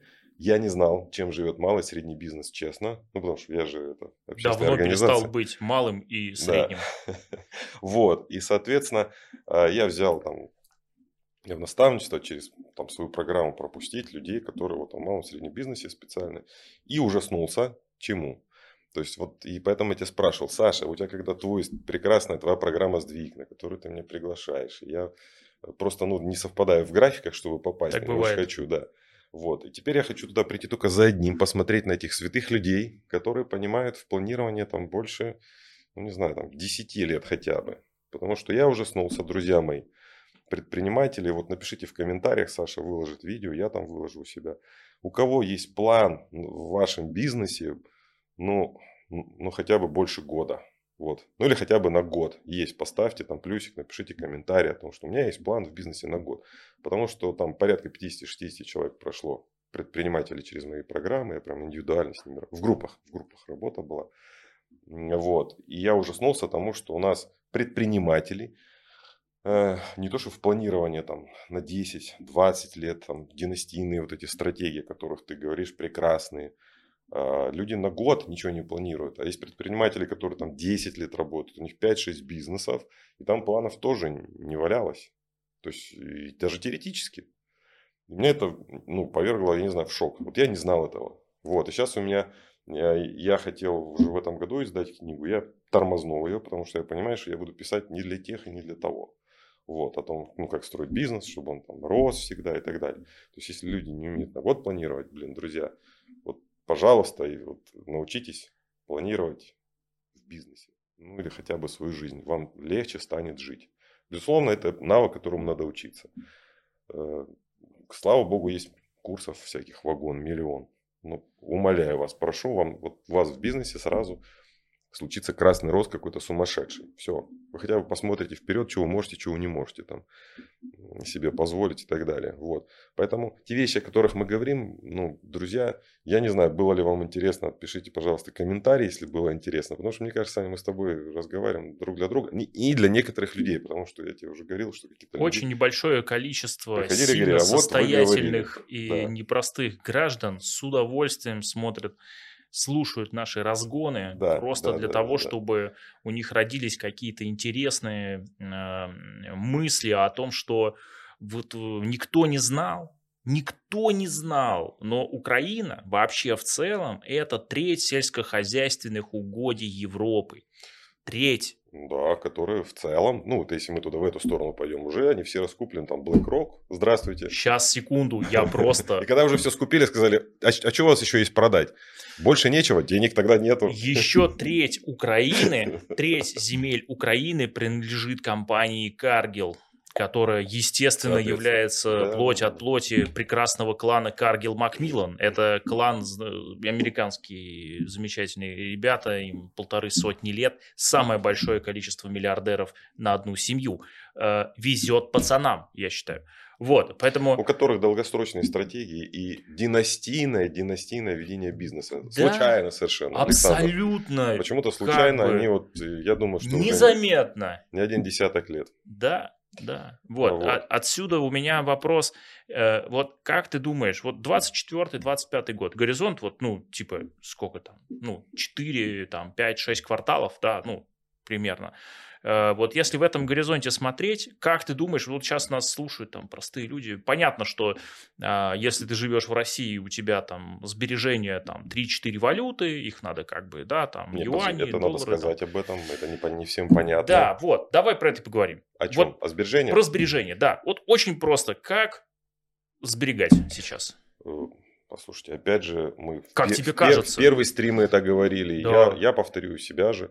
Ну, во-первых, э, в рублях сейчас, несмотря на то, что у нас рубль там с отметки 100, там 120 куда-то откатился до 90, м, я предполагаю, что это временное явление, которое пройдет после выборов. Не стоит этого бояться, друзья. Потому что у нас пройдут выборы президента.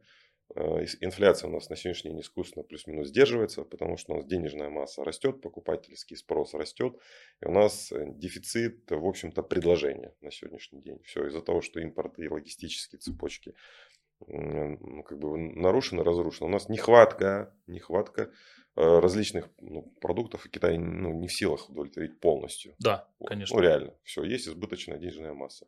Вот. При том, что достаточно большое количество людей на вот этом СВО находится, которые получают деньги, там их они не тратят, отсылают сюда. И вполне себе тоже Да. денежная масса. Она там как-то там компенсируется, ну и так далее.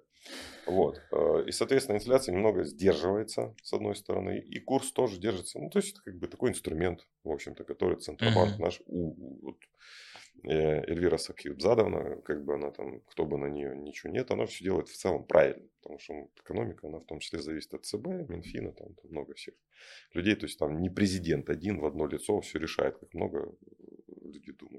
Вот, соответственно, если у вас прямо сильно вы в рублях, в рублях, у вас там прям сильно большие сбережения, но я думаю, те, у кого сильно большие сбережения в рублях, они и так знают, что с ними делать.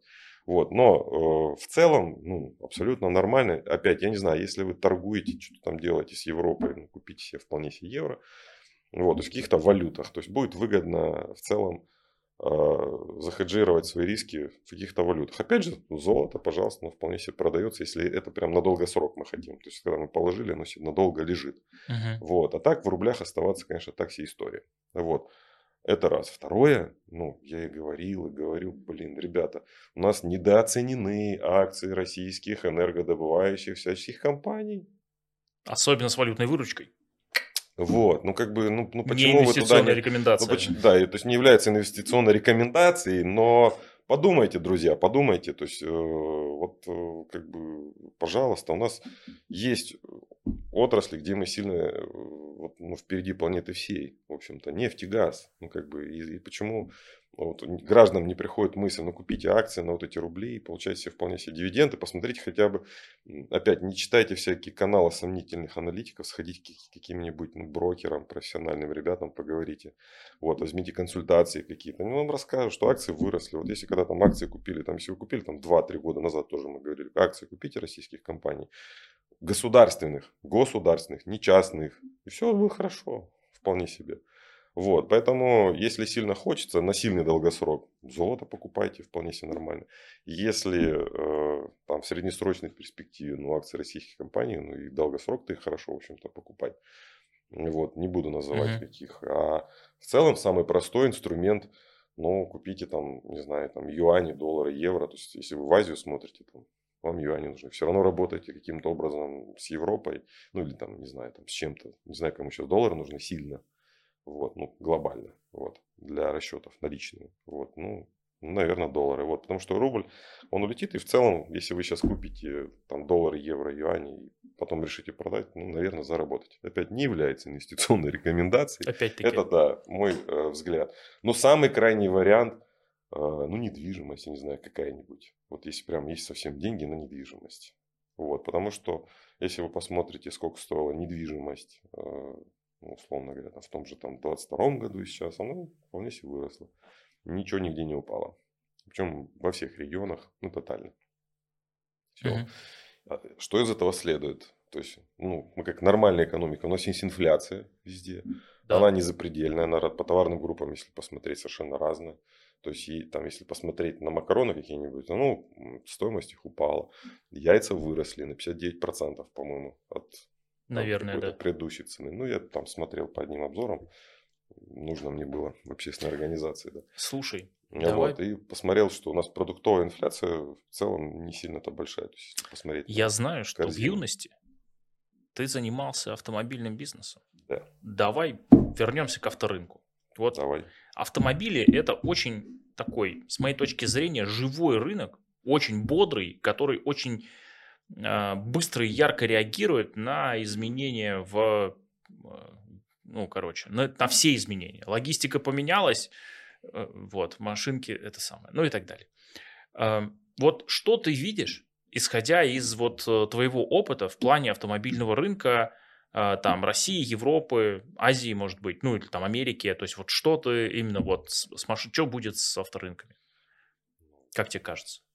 Послушай, авторынок все равно у нас будет расти. Куда, куда, мы, никуда мы не денемся, потому что люди привыкли ездить. В целом, любые попытки пересадить в России кого-то там, ну, в Москве, наверное, это удастся, и ничего дурного я не вижу. И я иногда вот просто делаю так, что если еду в центр и понимаю, что буду возвращаться где-нибудь, и, потому что я за, за городом живу, ты знаешь, вот, и я вполне себе где-то оставлю машину там возле одного офиса, потом сяду в, там, в такси, приеду в центральный офис, допустим. А если мне сильно надо ехать, то на метро я вышел и сел за 20 минут, доехал а на Да. машине до своей машины. Я могу, могу ехать, не знаю, час вместо 20 минут, который доезжает Да. там, из одного офиса в другой центральный. Вот. То есть в Москве это да. А где-то в России матушки, как бы в Без наших, машины в наших никак. просторах без машин тяжеловато. Это раз. Второе. Весь этот электрический бум, это все хорошо, но это вот эта зеленая повесточка, потому что у нас двигатель там, внутреннего сгорания, слава богу, ну уж как бы это такая отработанная технология, что их китайцы уже шлепают на потоке и вполне себе все. Ну, научились делать. И уж Мгм. э, там СО, который он выбрасывает, там все остальное прочее, ну, там нулевой практически выхлоп уже, если сильно постараться, там все задушить, там фильтр поставить и так далее. Это то, что касается там электрических историй. Литиевые батареи, ну, мы сейчас не будем касаться, то есть там производство вот этой батареи наносит вред экологии сильно больше, чем любые вот эти нулевые выбросы вот этого и переработка нефти в бензин там или в дизель, грубо говоря. Это же Да. тоже уже математика, которую, то есть, ну, вряд ли эта вся история там сработает, как бы там ни было, да, то есть, ну, там, я верю, наверное, либо в какой-то мини-атомный реактор, который, если изобретут, ну, либо водород, какие-нибудь водородные станции, там, если сильно Я очень жду атомные батарейки в массовом производстве. вот, то есть где-то туда. Это если так по поводу двигателей, там, технологий. Европа, ну, судя по тому, что Mercedes объявила о продаже своих автосалонов, Mercedes объявила о продаже автосалона, да, то есть новости. Ну, я, честно, в шоке был, потому что, ну, я Mercedes-то люблю и уважаю, потому что он одна из марок, которая там, не знаю, привнесла там, сминающийся там вот этот кузов, там, кто не знает, там, ну, капсула вот эта. Это, У меня впечатление, что Mercedes сделали в каждом куске автомобиля что-то первыми ну, много, в общем-то, сделали. Да. То есть, ну, мало кто знает, что Mercedes это вообще-то большой, самый большой инноватор, который внес основной вклад это, э, в автомобильную безопасность. Они сделали автомобиль капсулу. То есть, ну, когда у него там капот отдельно, багажник отдельно. Угу. Сал, салон, угу. да, да. Раньше это была единая рама, там люди погибали. Вот, так вот, Mercedes он продает, и, естественно, куда он перемещает производство? В Штаты. Вот, соответственно, а, если посмотреть на Россию, Азию, то во всей Азии, в общем-то, там ну, европейские автомобили, то есть, ну, где я не был, это там что-то из, из области, это, это что-то на богатом. Вот. Они там стоят запредельных денег и все остальное, потому что корейский автопром, то есть я был в Сеуле, то есть, ну, там, там кроме корейских машин других нету, они есть в штучном каком-то там виде. Один, два, там, и так далее, там огромные налоги и так далее. Китай, понятно. А судя по тому, что производство автомобилей в штуках уже в Китае, то есть они еще в денежном выражении, не знаю, там перевалили или нет, но в целом китайские автомобили, потому что, понятно, есть концерны там и так далее, uh-huh, uh-huh. то в целом китайцы уже производят в штуках сильно больше машин, чем весь западный автопром, по-моему, вместе взятый. Вот. Могу ошибаться, вот я не смотрел за статистикой сейчас uh-huh. в сфере моих как бы, интересов. Вот, и, соответственно, а, меняется же и ментальность к этому всему. Если мы раньше там китайские машины типа хихихаха, потому что они ну, как бы неинтересны нам были восприятия, да. мягко говоря, не то. То сейчас что происходит? Сейчас такие типа, о, там какой-то там Ли 9, о, хорошая какая машина там. Потому что вот Mercedes GLE сравнили, там, Ли 9 там стоит там, порядка там 7 миллионов, а уже GLE какой-то там по 20 такой же аналогичной комплектации. Ну, как бы любой здравомыслящий человек подумает и скажет, я лучше три таких куплю, и буду их периодически выбрасывать. И когда ты садишься, он там еще едет вполне себе. Понятно, это другая культура, понятно, это другая история. Но когда да. у тебя э, ментально ты понимаешь, что куча проблем и поставки, ну вот я там на своем, Мерседес обслуживаю, ты уже не понимаешь. Раньше ездил к официальному дилеру. А сейчас, когда официальный дилер тебе говорит, вот вы какие запчасти хотите, то у меня уже возникает вопрос. А те ли мне запчасти поставят или не те запчасти? И все. Поэтому в Меня целом... в моем личном опыте владения Мерседесом бесит то, что эти чудесные люди отключили приложение и отключили автозапуск э, удаленный. Вот это, конечно, да, неприятно. Ну, это все равно неприятно. Это неприятно. Но это неприятно. И, соответственно, хочешь или не хочешь, то есть тут у тебя возникает уже некий, ну, опять же, это из разряда, когда ну, как бы, если кто-то тебя отменяет, ты думаешь, зачем я буду это, спонсировать эту экономику, эту вражескую какую-то. То есть, давайте посмотрим.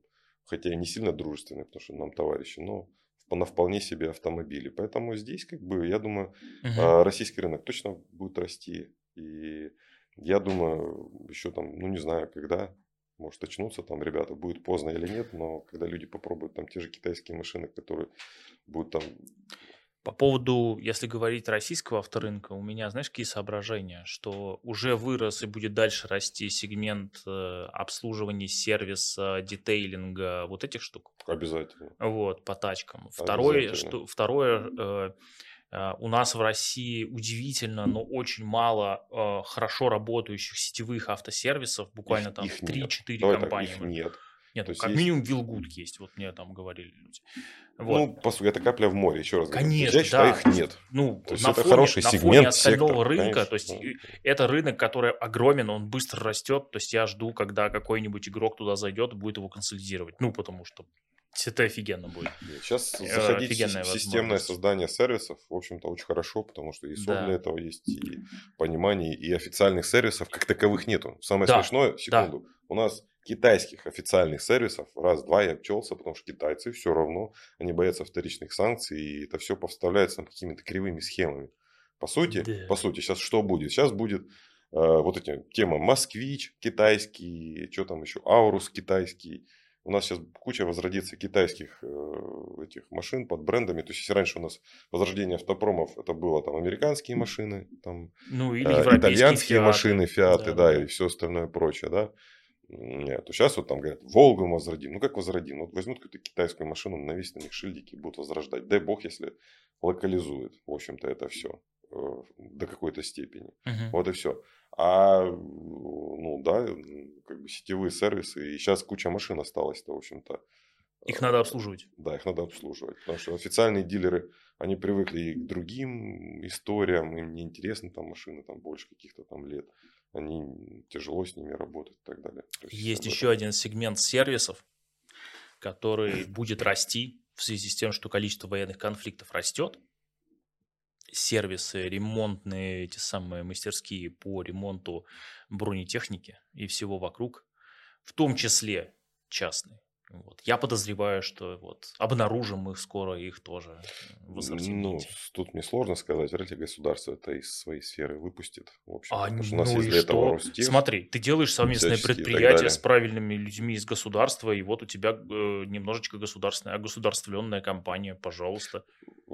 Ну, в этом Ну, ключе, да. она, она не совсем как бы твоя, потому что ну, ты государственную задачу не можешь частник решать, это ненадежно. Но в целом ты можешь участвовать. Вот мне кажется, такие вещи прям в ассортименте. Слушай, ну, что у нас случится с государственной политикой, мы будем понимать после выборов э, президента. Это На правда. самом деле. Почему? Потому что мы понимаем, кого выберут, я надеюсь. Э, Ну, и даже, можно сказать, уверен, да, и слава богу. Вот. Потому что, как это, сменяемость вот этих лидеров, там, в Европе, везде, она, ну, это ж смешно. Пока показывает деградацию. Да, смешно. Вот. А несменяемость, условно говоря, а, президентов Америки тоже показывает. Ну, то есть, то, что сменяемость-то условно. Там есть две партии со своими там вот это Deep наконец-то, да. Вот они там меняется президент, меняется политика, от этого не меняется, в общем-то. Вот. И слава богу. Вот. А вот дальше какое сформируется правительство, какой заложит вектор, вот, потому что уже следующий это уже будет какой-то переход куда-то.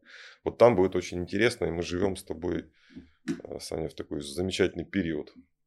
В общем-то, В интересное в России, да, то есть как бы какие последствия, наверное, мы с тобой, вот, как ты говоришь, анализ там за 5 месяцев, можно там лет через 5 будет понять, что сейчас происходит, потому что ну, не до конца понятно, вот.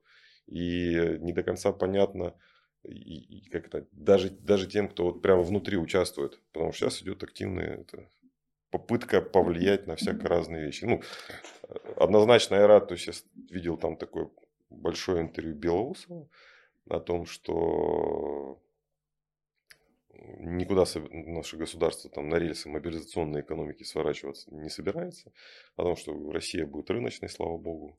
Я этому очень рад, потому что я вырос в нерыночном Советском Союзе, знаю, что не очень это хорошо. Там много было хорошего, Не, ну, прекрасного, слушай, я... но и, и, и Да, э, да. перекосов вот тоже в Да, целом. Согласен, согласен. Я понимаю, о чем ты. Вот, поэтому э, вот если пропетляли, не скатились, ура, патриотизм, в мобилизацию, все для фронта, для победы, и мы можем с тобой спокойно сидеть в красивой студии, в мирной, прекрасной Москве.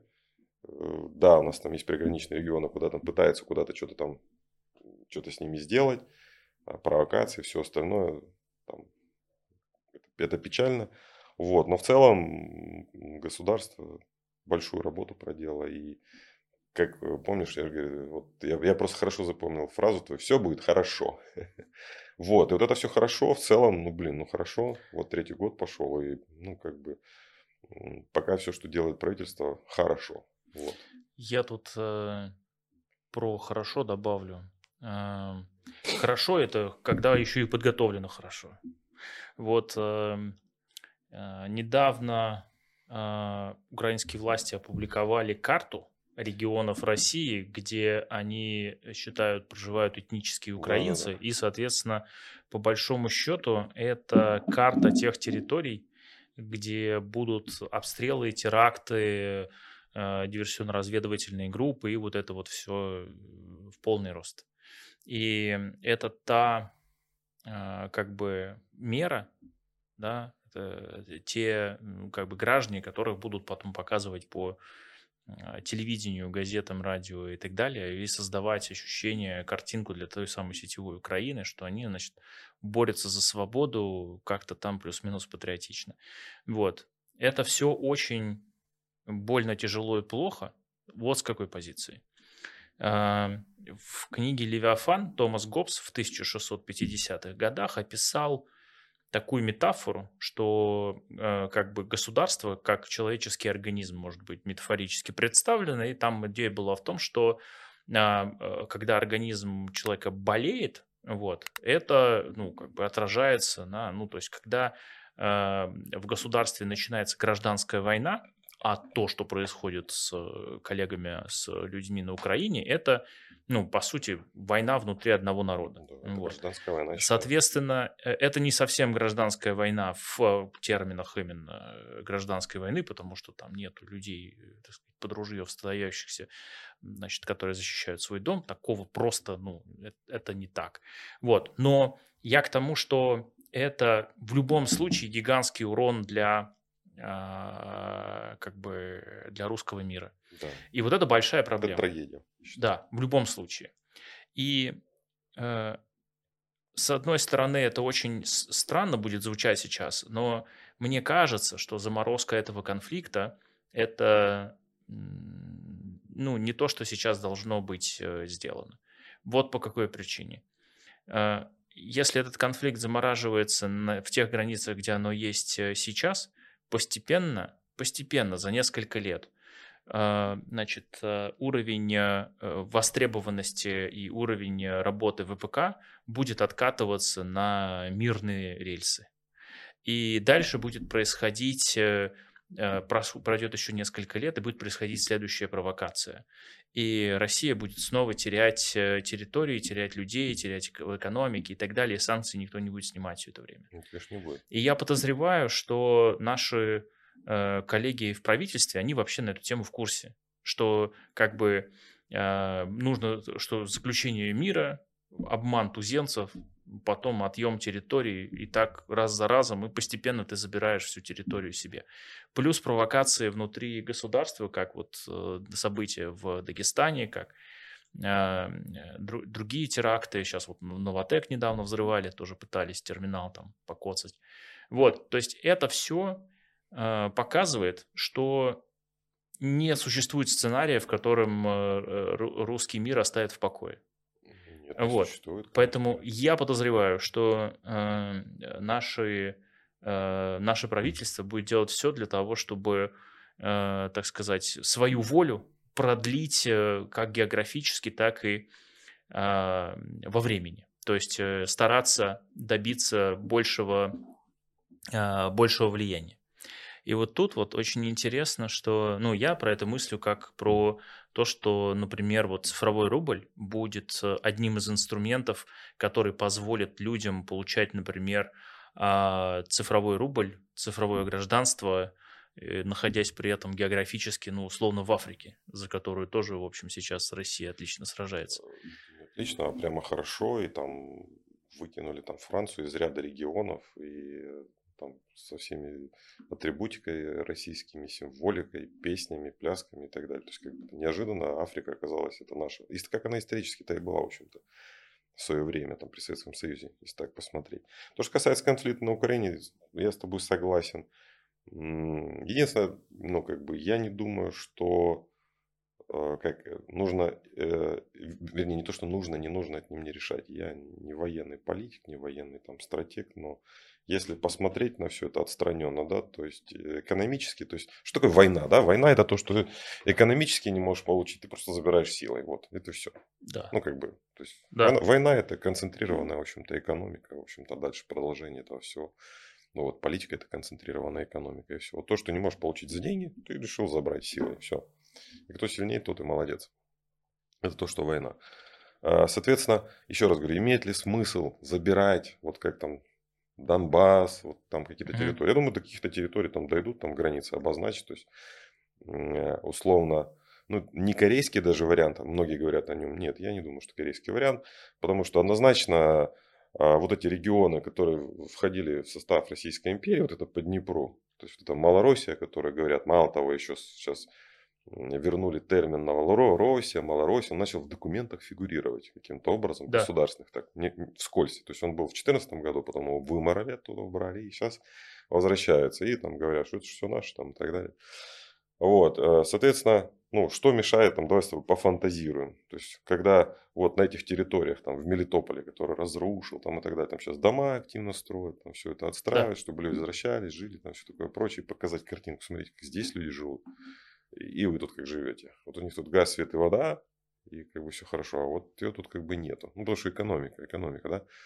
Вот, ну, заперли э, целую нацию, блин, в границах государства, там люди через границу переходят. Ну, то есть, это вот в свободной демократической этой стране. Ну, понятно. И мы не демократическая страна какая там ужасная, да, и хочешь садись в самолет, лети, пожалуйста. А там так нельзя, в Украине, mm-hmm. да. И, соответственно, вот регион Одесса, почему важен Одесса? Он всегда вот мультикультурный, мультинациональный, то есть это, ну, это Одесса. Вот. Но еще Одесса – это выход к Черному морю. А еще что Одесса? Это транзит. Это транзитная абсолютно такая артерия, которая там позволяет, опять же, товары в Европу. Вот. То есть у нас еще есть регионы, которые там называются там, Днепропетровск, который там где-то вообще никак. И Харьков. Вот это то, что вот до, до Днепра. И если глобально, вот как, ну, условная там какая-то, ну, не будет такой заморозки. Вот сейчас мы взяли и заморозили. То есть, когда вот в 2014 году там что-то кто-то замораживал, то есть был велотекущий конфликт. Угу. Но, как говорят, когда толстый похудеет, худой умрет, вот, если в одних регионах будет хорошо, а опора на ну, как бы местные власти, потому что ну, то, что вот сейчас пытается Украину как-то удержать, ну понятно, что она там ну, на искусственном каком-то там вентиляции легких, крови, там, почек и всего остального. Да. То есть без западных кредитов все развалится. То а местные власти, то есть там вот эта свадьба в Малиновке, это тот сценарий, когда ты описывал, там статью там целую написал, вот в принципе он в этом идет, это еще там в 15 наверное, году была история. Вот. То есть там очередная свадьба в Малиновке это будет. Вот, она и часто, в общем-то, есть какие-то посты непонятные, у людей там миллион оружия на руках, там всяческого и так далее. И центральная власть зачем? Ну, как бы зачем туда налоги платить? То есть есть региональные ребята, которым проще договориться, что у них все было хорошо. Да. Как там в Херсонской области это сделали, в Запорожской области, когда наши там взяли и прошли. И вот этот там отход от Киева в целом, ну, это же вот там, когда стамбульские это соглашения, уже это президент сказал, ребят, ну, обманули, нехорошо так. Вот. И все, я думаю, уже в следующий раз уже никаких там переговоров, разговоров не будет. Но гораздо проще и дешевле договориться с местными властями за какие-то определенные плюшки, для угу. того, чтобы они сказали, теперь мы там, не знаю, Днепровская республика какая-нибудь, и мы да. на условиях, там, не знаю, какой-нибудь конфедерации будем решать свои вопросы. И она, если просто вдруг станет дружественной, да, условно говоря, да, то это будет гораздо приятнее, экономически выгоднее для России, когда мы можем получить там да. граждан, которые ну, Рабочая сила, сюда, увеличение рынка. Вот, да. а, а, а брать и, и восстанавливать вот это все предварительно, когда да. там, вдруг это будет разрушено, это экономически нецелесообразно. Еще раз говорю. То есть нужно ядро, я угу. это на первом нашем стриме говорил, что давайте вот, вот здесь найдем порядок, и пусть сюда все приезжают, здесь красиво живут. А там, ну, ну была же это аграрная страна, ну Ленин зачем-то это все индустриализировал там и сделал. Зачем ну, не знаю, там земли хорошие, природа отличная. Слушай, экологический всякий туризм хорошо там Когда ты обрабатывающую промышленность строишь рядом с э, месторождениями, там, в общем, она как бы логистика экономится нормально. Слушай, да, давай, э, ну, в смысле... По поводу Донбасса, да, все остальное, это ну, так вся история. Не, ну слушай, там есть титан, там есть уран, что? Ну, приличные Донбасс, запасы. Ну, вполне себе. Ну, я в целом говорю. То есть можно это все делать, в общем-то, по-другому. Поэтому как это будет развиваться, еще раз говорю, я же не военный эксперт. Я смотрю с экономической точки зрения. Когда смотришь с, с позиции экономики, становится все более чем понятно, зачем. Ну, то есть у нас за что идет война? За технологии в целом, да, потому uh-huh. что у кого технологии, тут и прав. И американцы рубятся за, за Тайвань, за технологии. Вот там центр конфликта, которого никто не знает. А Китай пытается растягивать, ну это если очень грубо на пальцах, давайте на пальцах, растягивать силы американцев во все стороны, грубо говоря. Там, и... Чтобы нельзя было сконцентрироваться. Ну, конечно, потому что тяжело же на всех досках там играть. И, соответственно, локальных игроков подогревает, и все. И как да. бы вот такая э, замечательная формула, когда э, воюют везде чужими руками. То есть китайцы в этом плане, в общем, там молодцы. Там хуситы какие-то, я же говорю, у них там ракеты вдруг откуда не возьмись. Да у это... иранцев там какие-то технологии там с этими, с геранями, со всеми делами. Почему их нет у нас? Вот как мы не могли? Да нам мы не могли их производить, потому что нам никто бы это не дал. С таким количеством, извините, иноагентов во власти везде, ну это все рубилось-то на корню, господи. Конечно, никто тебе не даст никаких технологий, никаких-то шахидов, ничего делать. Ни герани, ни все остальное. Но это же быстро все, как бы, когда есть что наращивать, ВПК ж не просто так это штампует. э, эти там цеха строят, людей Да. туда набирает и все остальное. То есть, когда тебе не дают, у нас еще раз говорю, был колониальный характер экономики. То есть, вот вы добываете и все остальное. А Как сейчас ты думаешь, какая она будет Самол- теперь? Самолеты, пожалуйста. Вот у нас там суперджеты клепает, МС-21, пожалуйста. Вот наконец-то возродят там свои самолетики.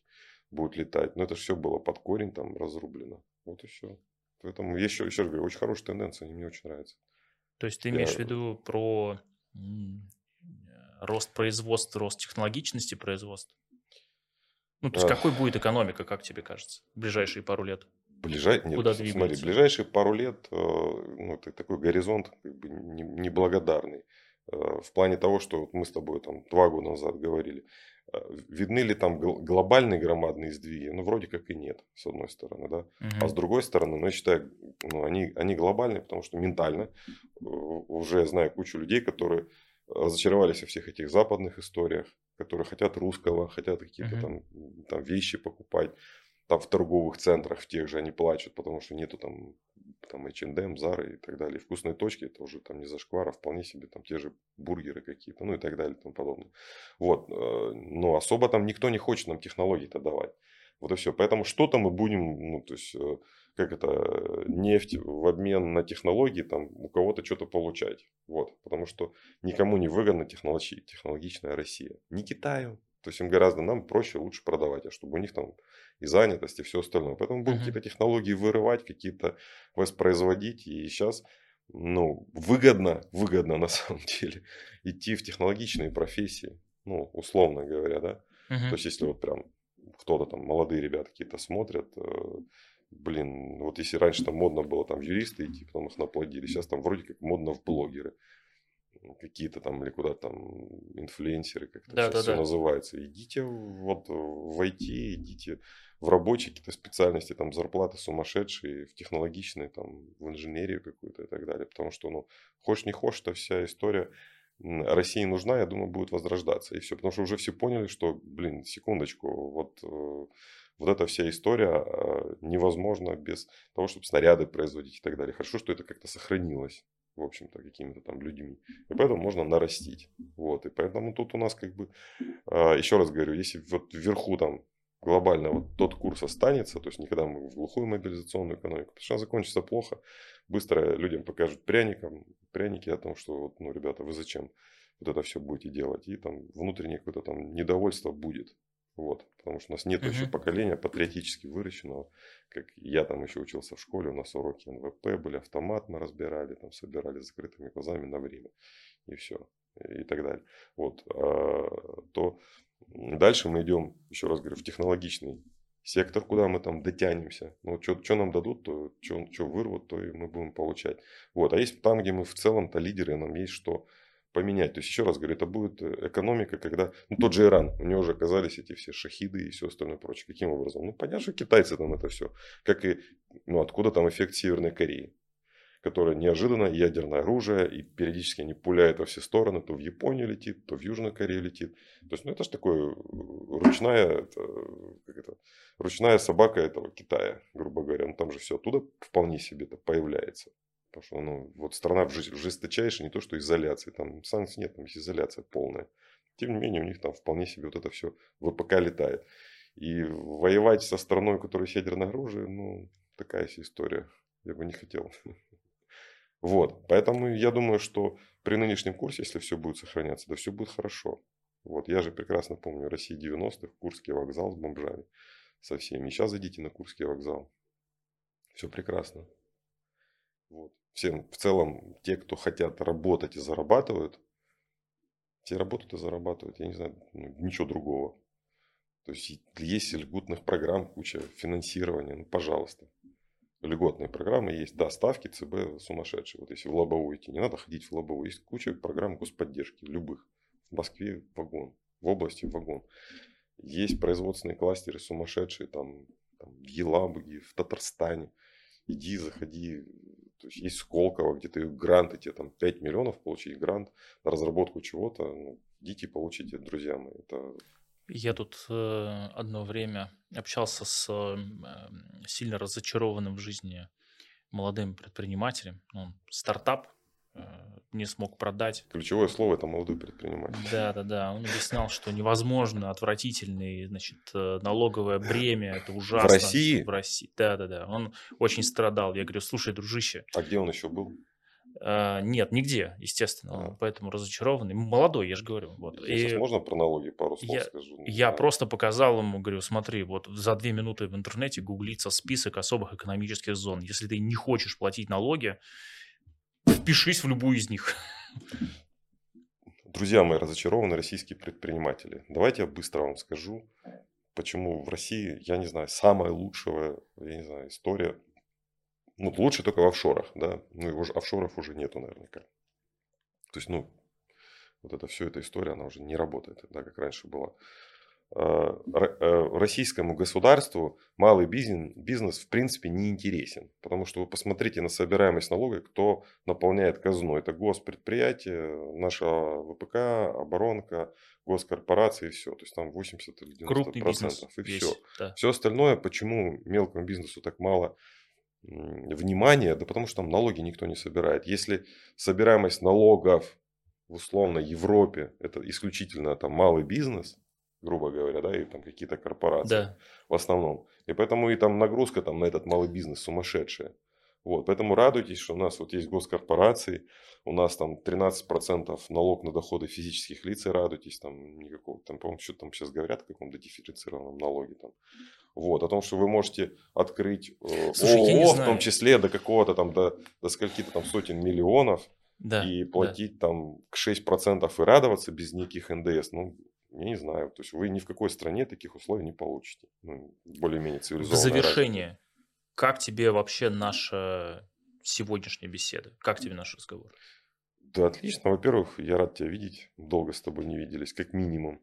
А как максимум я взял, наконец-то посмотрел наш, этот, наш подкаст первый, который мы с тобой э, тогда организовали и провели, и увидел, ну, приятно, что мы с тобой оказались во многих моментах, наверное, кроме одного, в целом правы, но получилось еще лучше, чем мы с тобой предполагали. Это правда. В целом, да, то есть я, допустим, не предполагал, что наши пойдут вот настолько дальше. Радикально. Да, и радикально сделают, и мало того, за такие короткие сроки, то есть фактически за два года вот он цифровой рубль вперед. И мало того, еще раз говорю, это уже работает с августа в пилотном да. режиме. Но и мы с тобой уже говорили о том, что Россия она, там, по цифровизации впереди планеты всей. Ну вот, то есть, ну, там, там, где сильно хочется, есть государственная рука, то вообще... А так, э, считаю эту традицию, мы закрепим, у нас уже уже третий год. Да, четвертый. Надо... Будем делать это регулярно. Да, что Спасибо тебе большое. Регулярно. Я был очень рад тебя видеть. Прям вообще с большим удовольствием поговорим снова про следующие будущие периоды. Обязательно надо будет сделать какую-то ретроспективу, откуда куда пришли, там, ну, хотя бы лет там за 5, за 10. Вот, ну, в будущем. Да в будущем. Сделаем. Спасибо, спасибо тебе большое. Ну, тебе спасибо. До встречи.